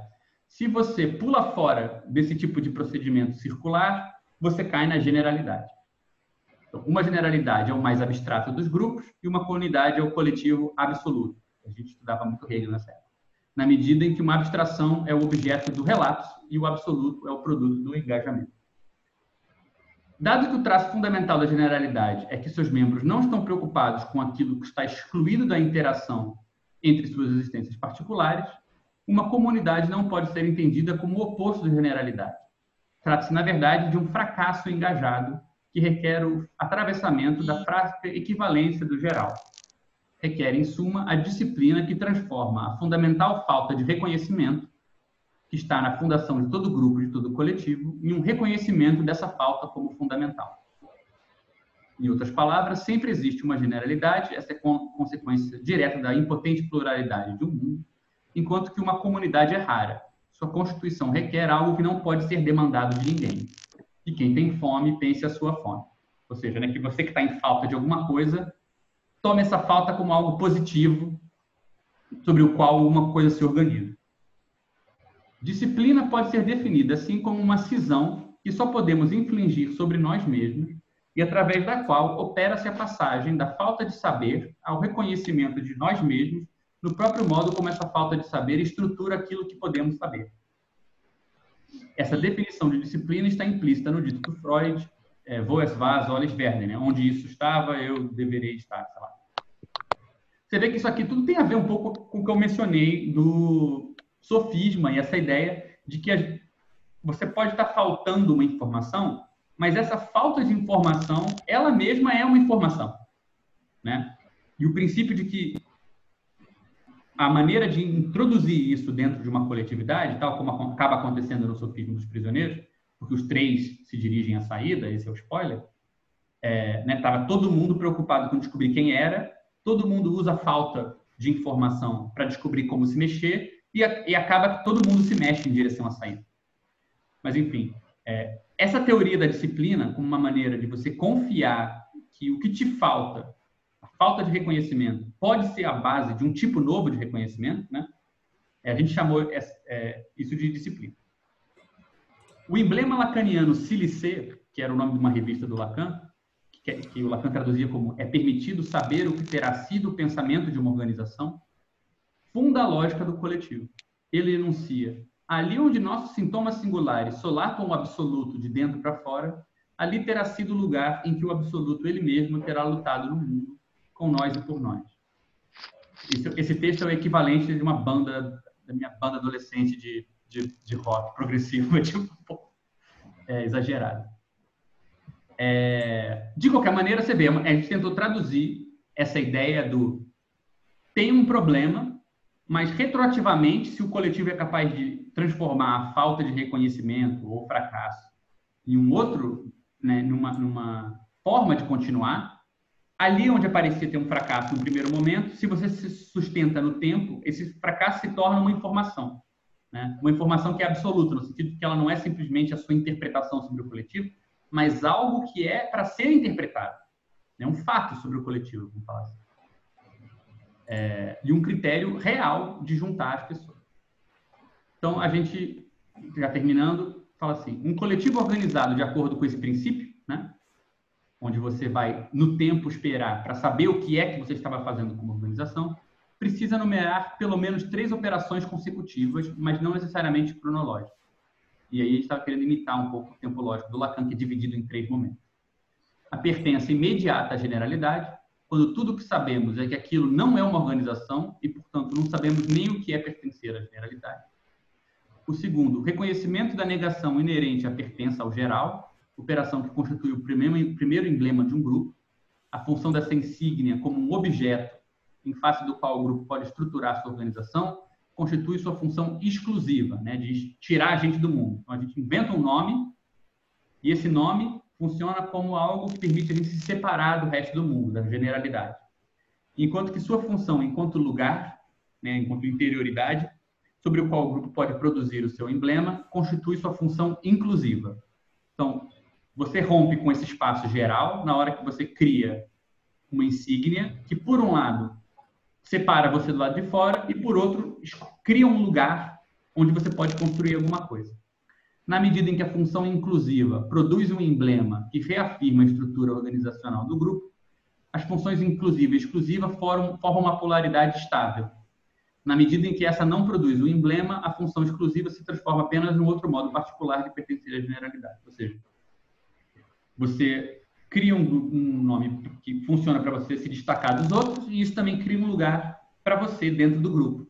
E a princípio isso é uma polaridade estável. Quando o lugar dos emblemas é ele mesmo apreendido como objeto, isso é, quando o próprio fundamento das identificações se altera e os novos emblemas não representam mais completamente os membros do grupo, a polaridade entre a função exclusiva e inclusiva não garante mais a consistência do grupo. Ou seja, quando o lado de dentro começa a dar merda, quando você de repente se vê falando do coletivo internamente como um objeto, como algo que não não dá conta de nomear o que está acontecendo, quando essa disjunção entre o que você sabe do seu grupo e o interior do grupo, é, a diferença entre dentro e fora não garante mais a sua consistência. Esse é o momento em que se torna impossível estar à altura dos princípios de organização. Aqui, o próprio fracasso da lógica representativa inflige em nós a escolha entre pensar a relação entre saber e poder, e, portanto, a escolha de nos engajar num coletivo, ou retomar a composição da generalidade para talvez reafirmar as bases de um novo grupo. Ou seja, na hora que o interior dá pau, ou bem você dissolve o grupo e volta para a generalidade, ou bem você tem a oportunidade de se engajar com o coletivo e pensar a relação entre o que você conhecia dele que você conseguia representar, né, entre a planta baixa que você tinha do coletivo, com as coisas que surgiram nesse fracasso. Se engajar em um coletivo é, assim, um modo de transformar a falta de representação numa representação da própria falta, reescrevendo no coletivo o modo singular de cada um de se excluir dele. O coletivo é composto por um certo número de indivíduos que se engajam com essas proposições mas essas proposições, por sua vez, são definidas por, tanto por serem tanto princípios de trabalho de uma organização, quanto o material a ser elaborado pelo desenvolvimento dessa mesma organização.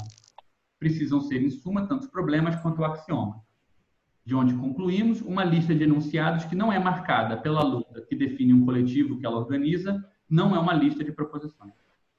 Então, a ideia era dar aquele arremate reflexivo final, que não satisfeito com definir um coletivo sendo diferente de um grupo porque o coletivo tenta transformar o fracasso dele se manter coeso num princípio novo de coesão, como essas proposições, que eram as proposições desse grupo em particular, deveriam funcionar dessa maneira e serem alteradas caso elas entrassem em contradição com o grupo, etc. E tal.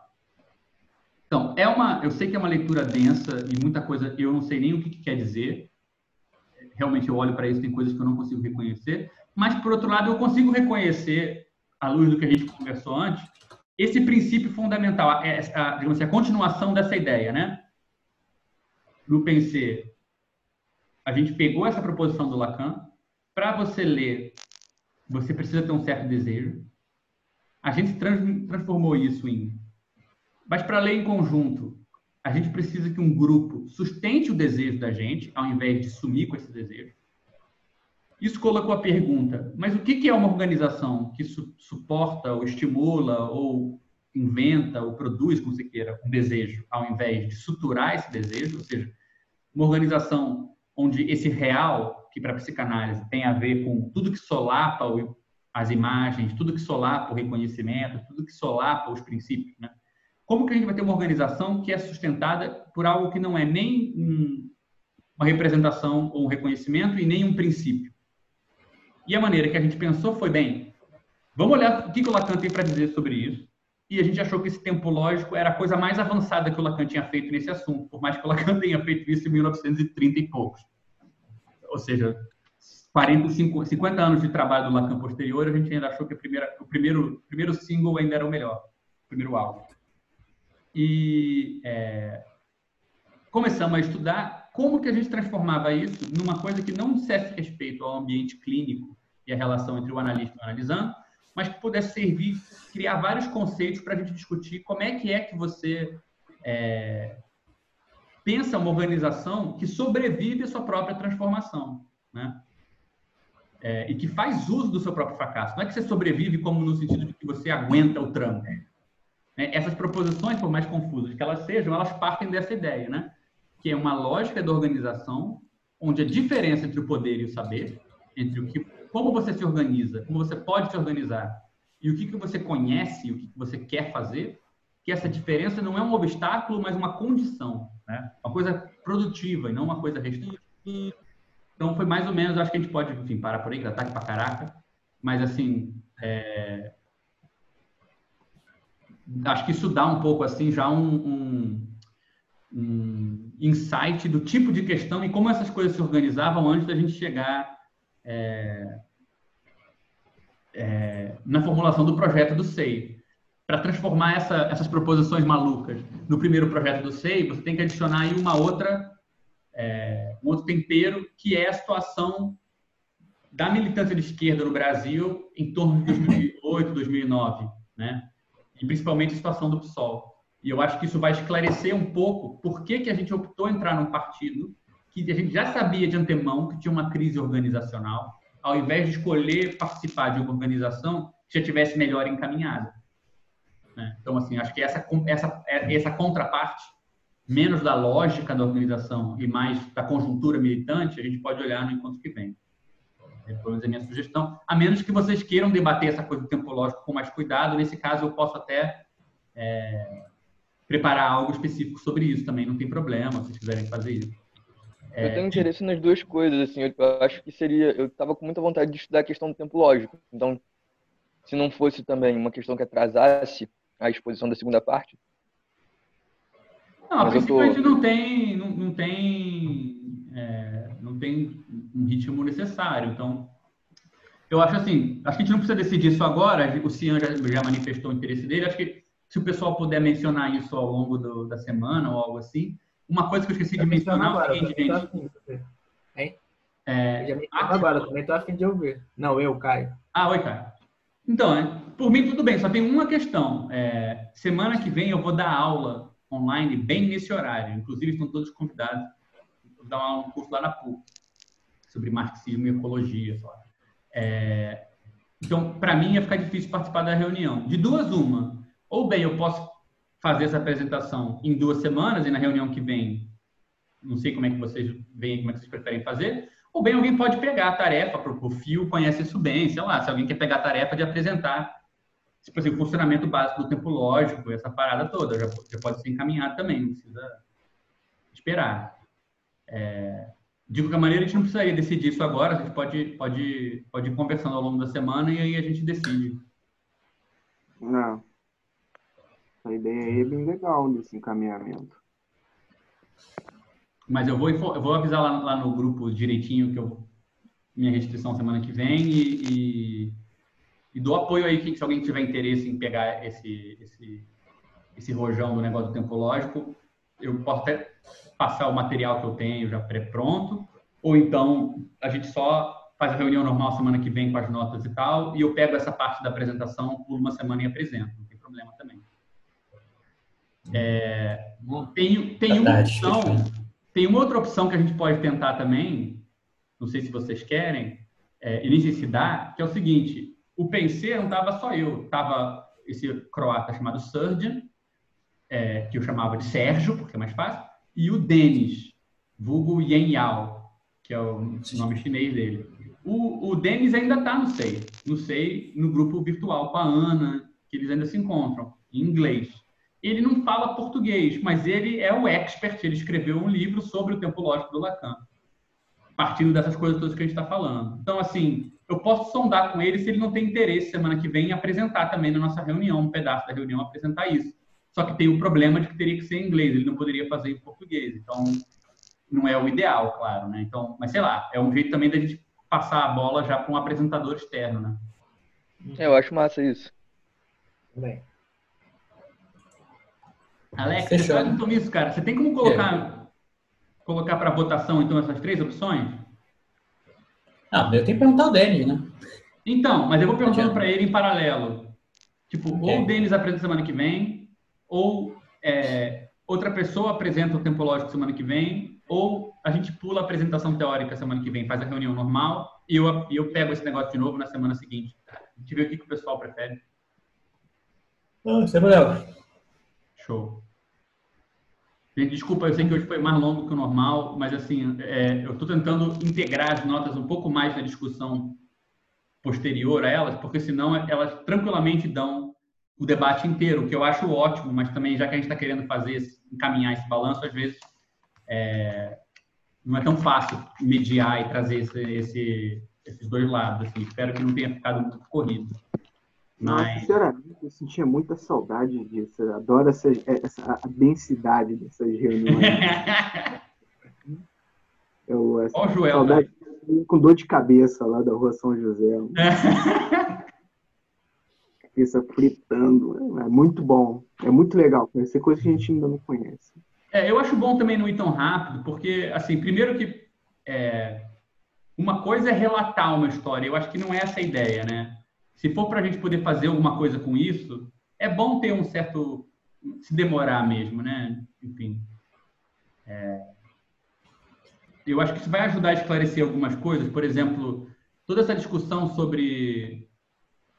Ah, o SEI é um meio sem fim, né? Se você começa a olhar um pouco a discussão de onde ela veio, não era meio sem fim no sentido de que você não está fazendo nada mas no sentido de que o tempo, a temporalidade na qual um fracasso pode virar uma informação não é a temporalidade da tarefa funcional, é outra. Mas não quer dizer que não tem um desfecho. Né? Tanto é que o SEI fez coisa e faz coisa para o caralho. Mas a gente não. Mas é louco que a organização dessas coisas não segue um princípio organizado por uma finalidade, mas tem muito mais a ver com um meio poder virar um fim do que com a suspensão do fim como um, é, como um absoluto, né? como um princípio. Então, assim, eu acho que vai, a gente vai conseguindo devagarzinho construir um pouco mais de, de termos, porque no fundo, no fundo, a gente não quer ficar aqui discutindo o filósofo.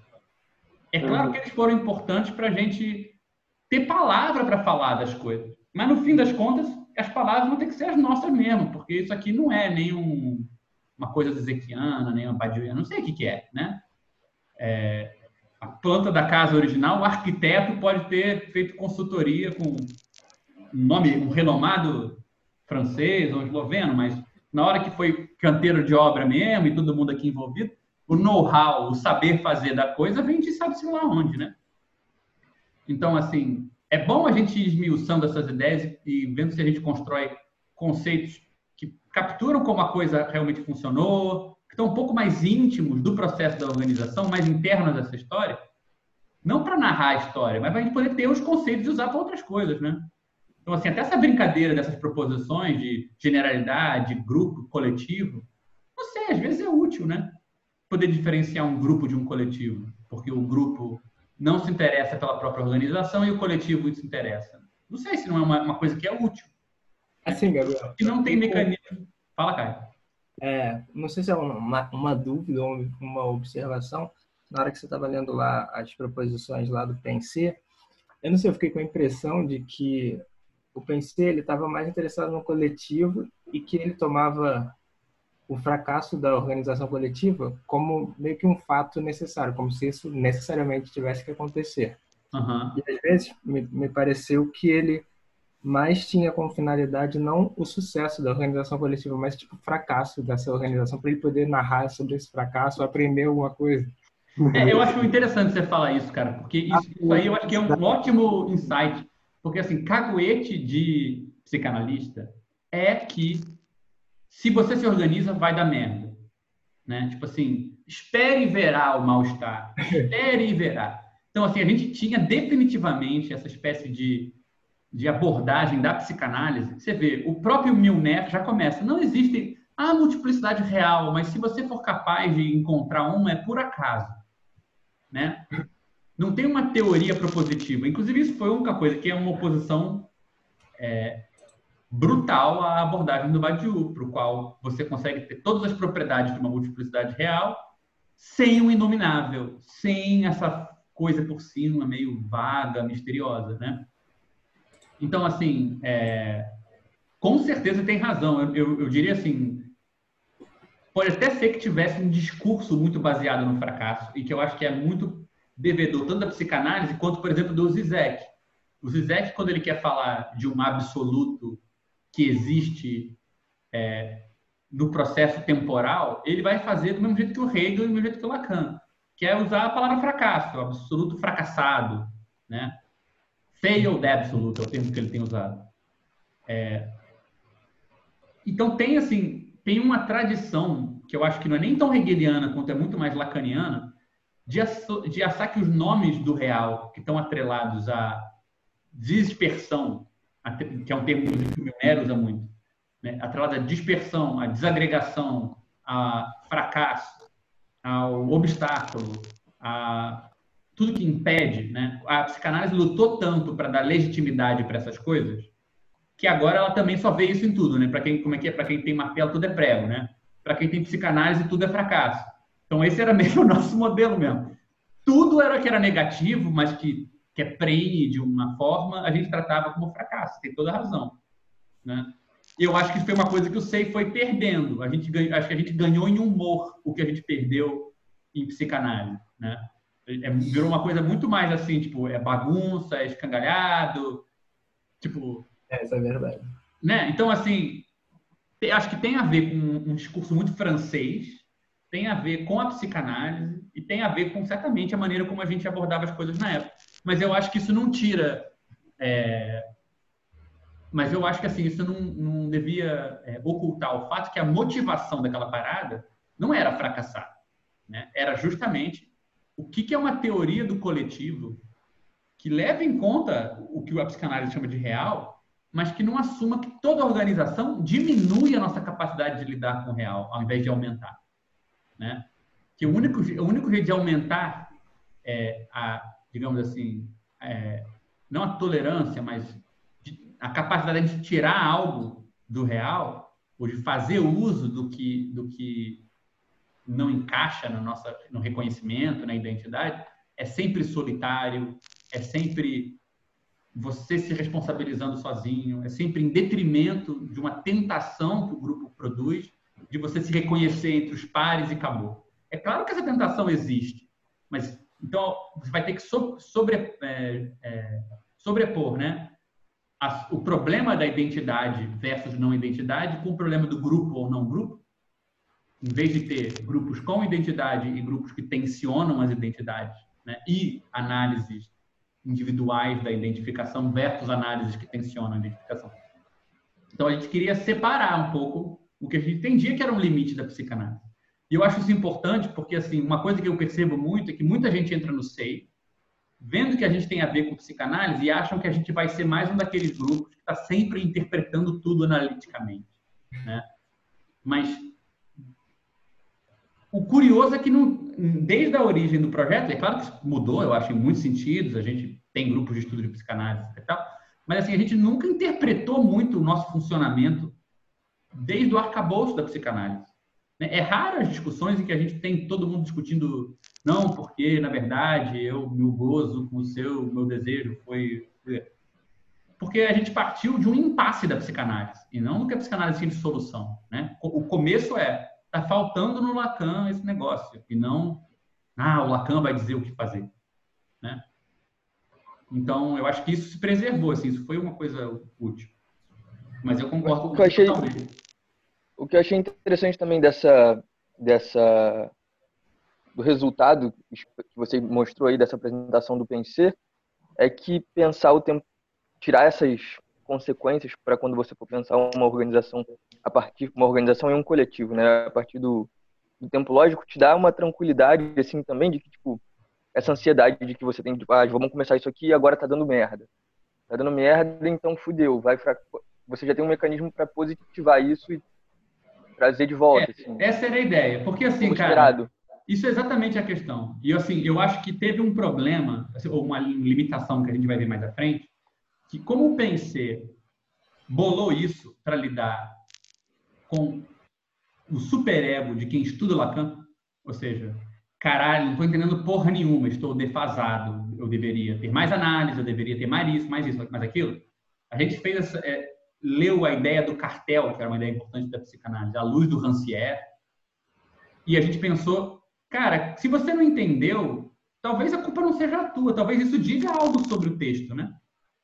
É uma ideia muito uhum. Hegel também, né? O fracasso do, de chegar num objeto diz algo sobre o objeto. Então, essa tentativa de, de, de desativar essa espécie de imperativo que a própria psicanálise produz e que leva aos maiores carões de psicanalista, as pessoas ficarem falando difícil, né? que no fundo das contas não é nada o seu desejo, é só você sendo reconhecido pelos seus pares. Né? É, de fato, eu já tinha é, uma certa experiência com escola de psicanálise e eu sabia que isso era um problema. Então, é, a gente tentou bolar uma maneira que o, a falta de compreensão não precisasse ser oculta atrás de, um, atrás de um semblante de que é melhor assim, ou que, na verdade, eu entendi uma coisa mais oculta. Mas que fosse possível dizer, caralho, não entendi. Porque, caralho, não entendi pode trazer uma informação nova, não necessariamente é só uma falta de, de informação, né? No, e, de fato, a nossa tentativa foi puxar isso para a organização e falar, caramba, ali onde a organização não está decolando, não está conseguindo, em vez de você acabar, você tem mais uma arma na, na uma carta na manga, que é criar um espaço onde você pode falar que você não está conseguindo. Com isso, você já deu seu segundo passo, né? Se você acha que o primeiro passo é querer, o segundo é executar, e o segundo não rola, você não executa, você poderia concluir que não tem mais segundo passo para dar. A gente bolou a ideia de que você pode dar um terceiro, que é se reunir em torno do fato que ninguém consegue. Né? E, de fato, essa foi a nossa hipótese inicial a respeito do PSOL que na, no, na continuidade desse épico a gente vai ver que vai dar uma grande tragédia. A gente ingenuamente achou que se o PSOL não tinha nenhuma unidade positiva, a unidade do fato que a gente não tinha unidade positiva, ou seja, a unidade pela. Bem, mas ninguém se bica, pelo menos isso a gente tem em comum, ia dar em alguma coisa. E, evidentemente, foi uma ingenuidade bizarra. Mas, assim. mas o caminho pelo qual a gente foi aprendendo partiu dessa semente, eu acho, da ideia de, ó, toma a organização como uma coisa que sempre existe no tempo, né? Ela tem uma temporalidade. Em vez de você olhar estaticamente para ela, na hora que há um problema com aquilo que estaticamente você conhecia, se você dá tempo, e se você tem mecanismo de suportar no tempo, você pode reintroduzir o seu fracasso, o seu obstáculo, a sua falta de entendimento, como uma nova informação que ela é gregária, né? Então, assim, de certa maneira também eu não, eu não incluí isso aí, Mas essa ideia de que aquilo que você tem de negativo pode ser gregário, o Hegel tinha porque ele era cristão. Né? Ou seja, tem, um, tem uma tradição longuíssima, não só no cristianismo, mas uma tradição religiosa profunda, de ligar o fazer comunitário ao ponto onde você se desagrega, né? e não no ponto onde você é disponível para os outros. Então, de novo, só para reforçar esse ponto, né? por mais que esteja coberto em várias outras questões, num contexto particular, o que eu acho que é relevante a gente pegar daí é essa espécie de semente de uma intuição de que uma organização pode fazer algo com o seu percalço, né? Que não é simplesmente encontrar os culpados, excluir ou decidir se dividir e, ou algo do tipo. Né?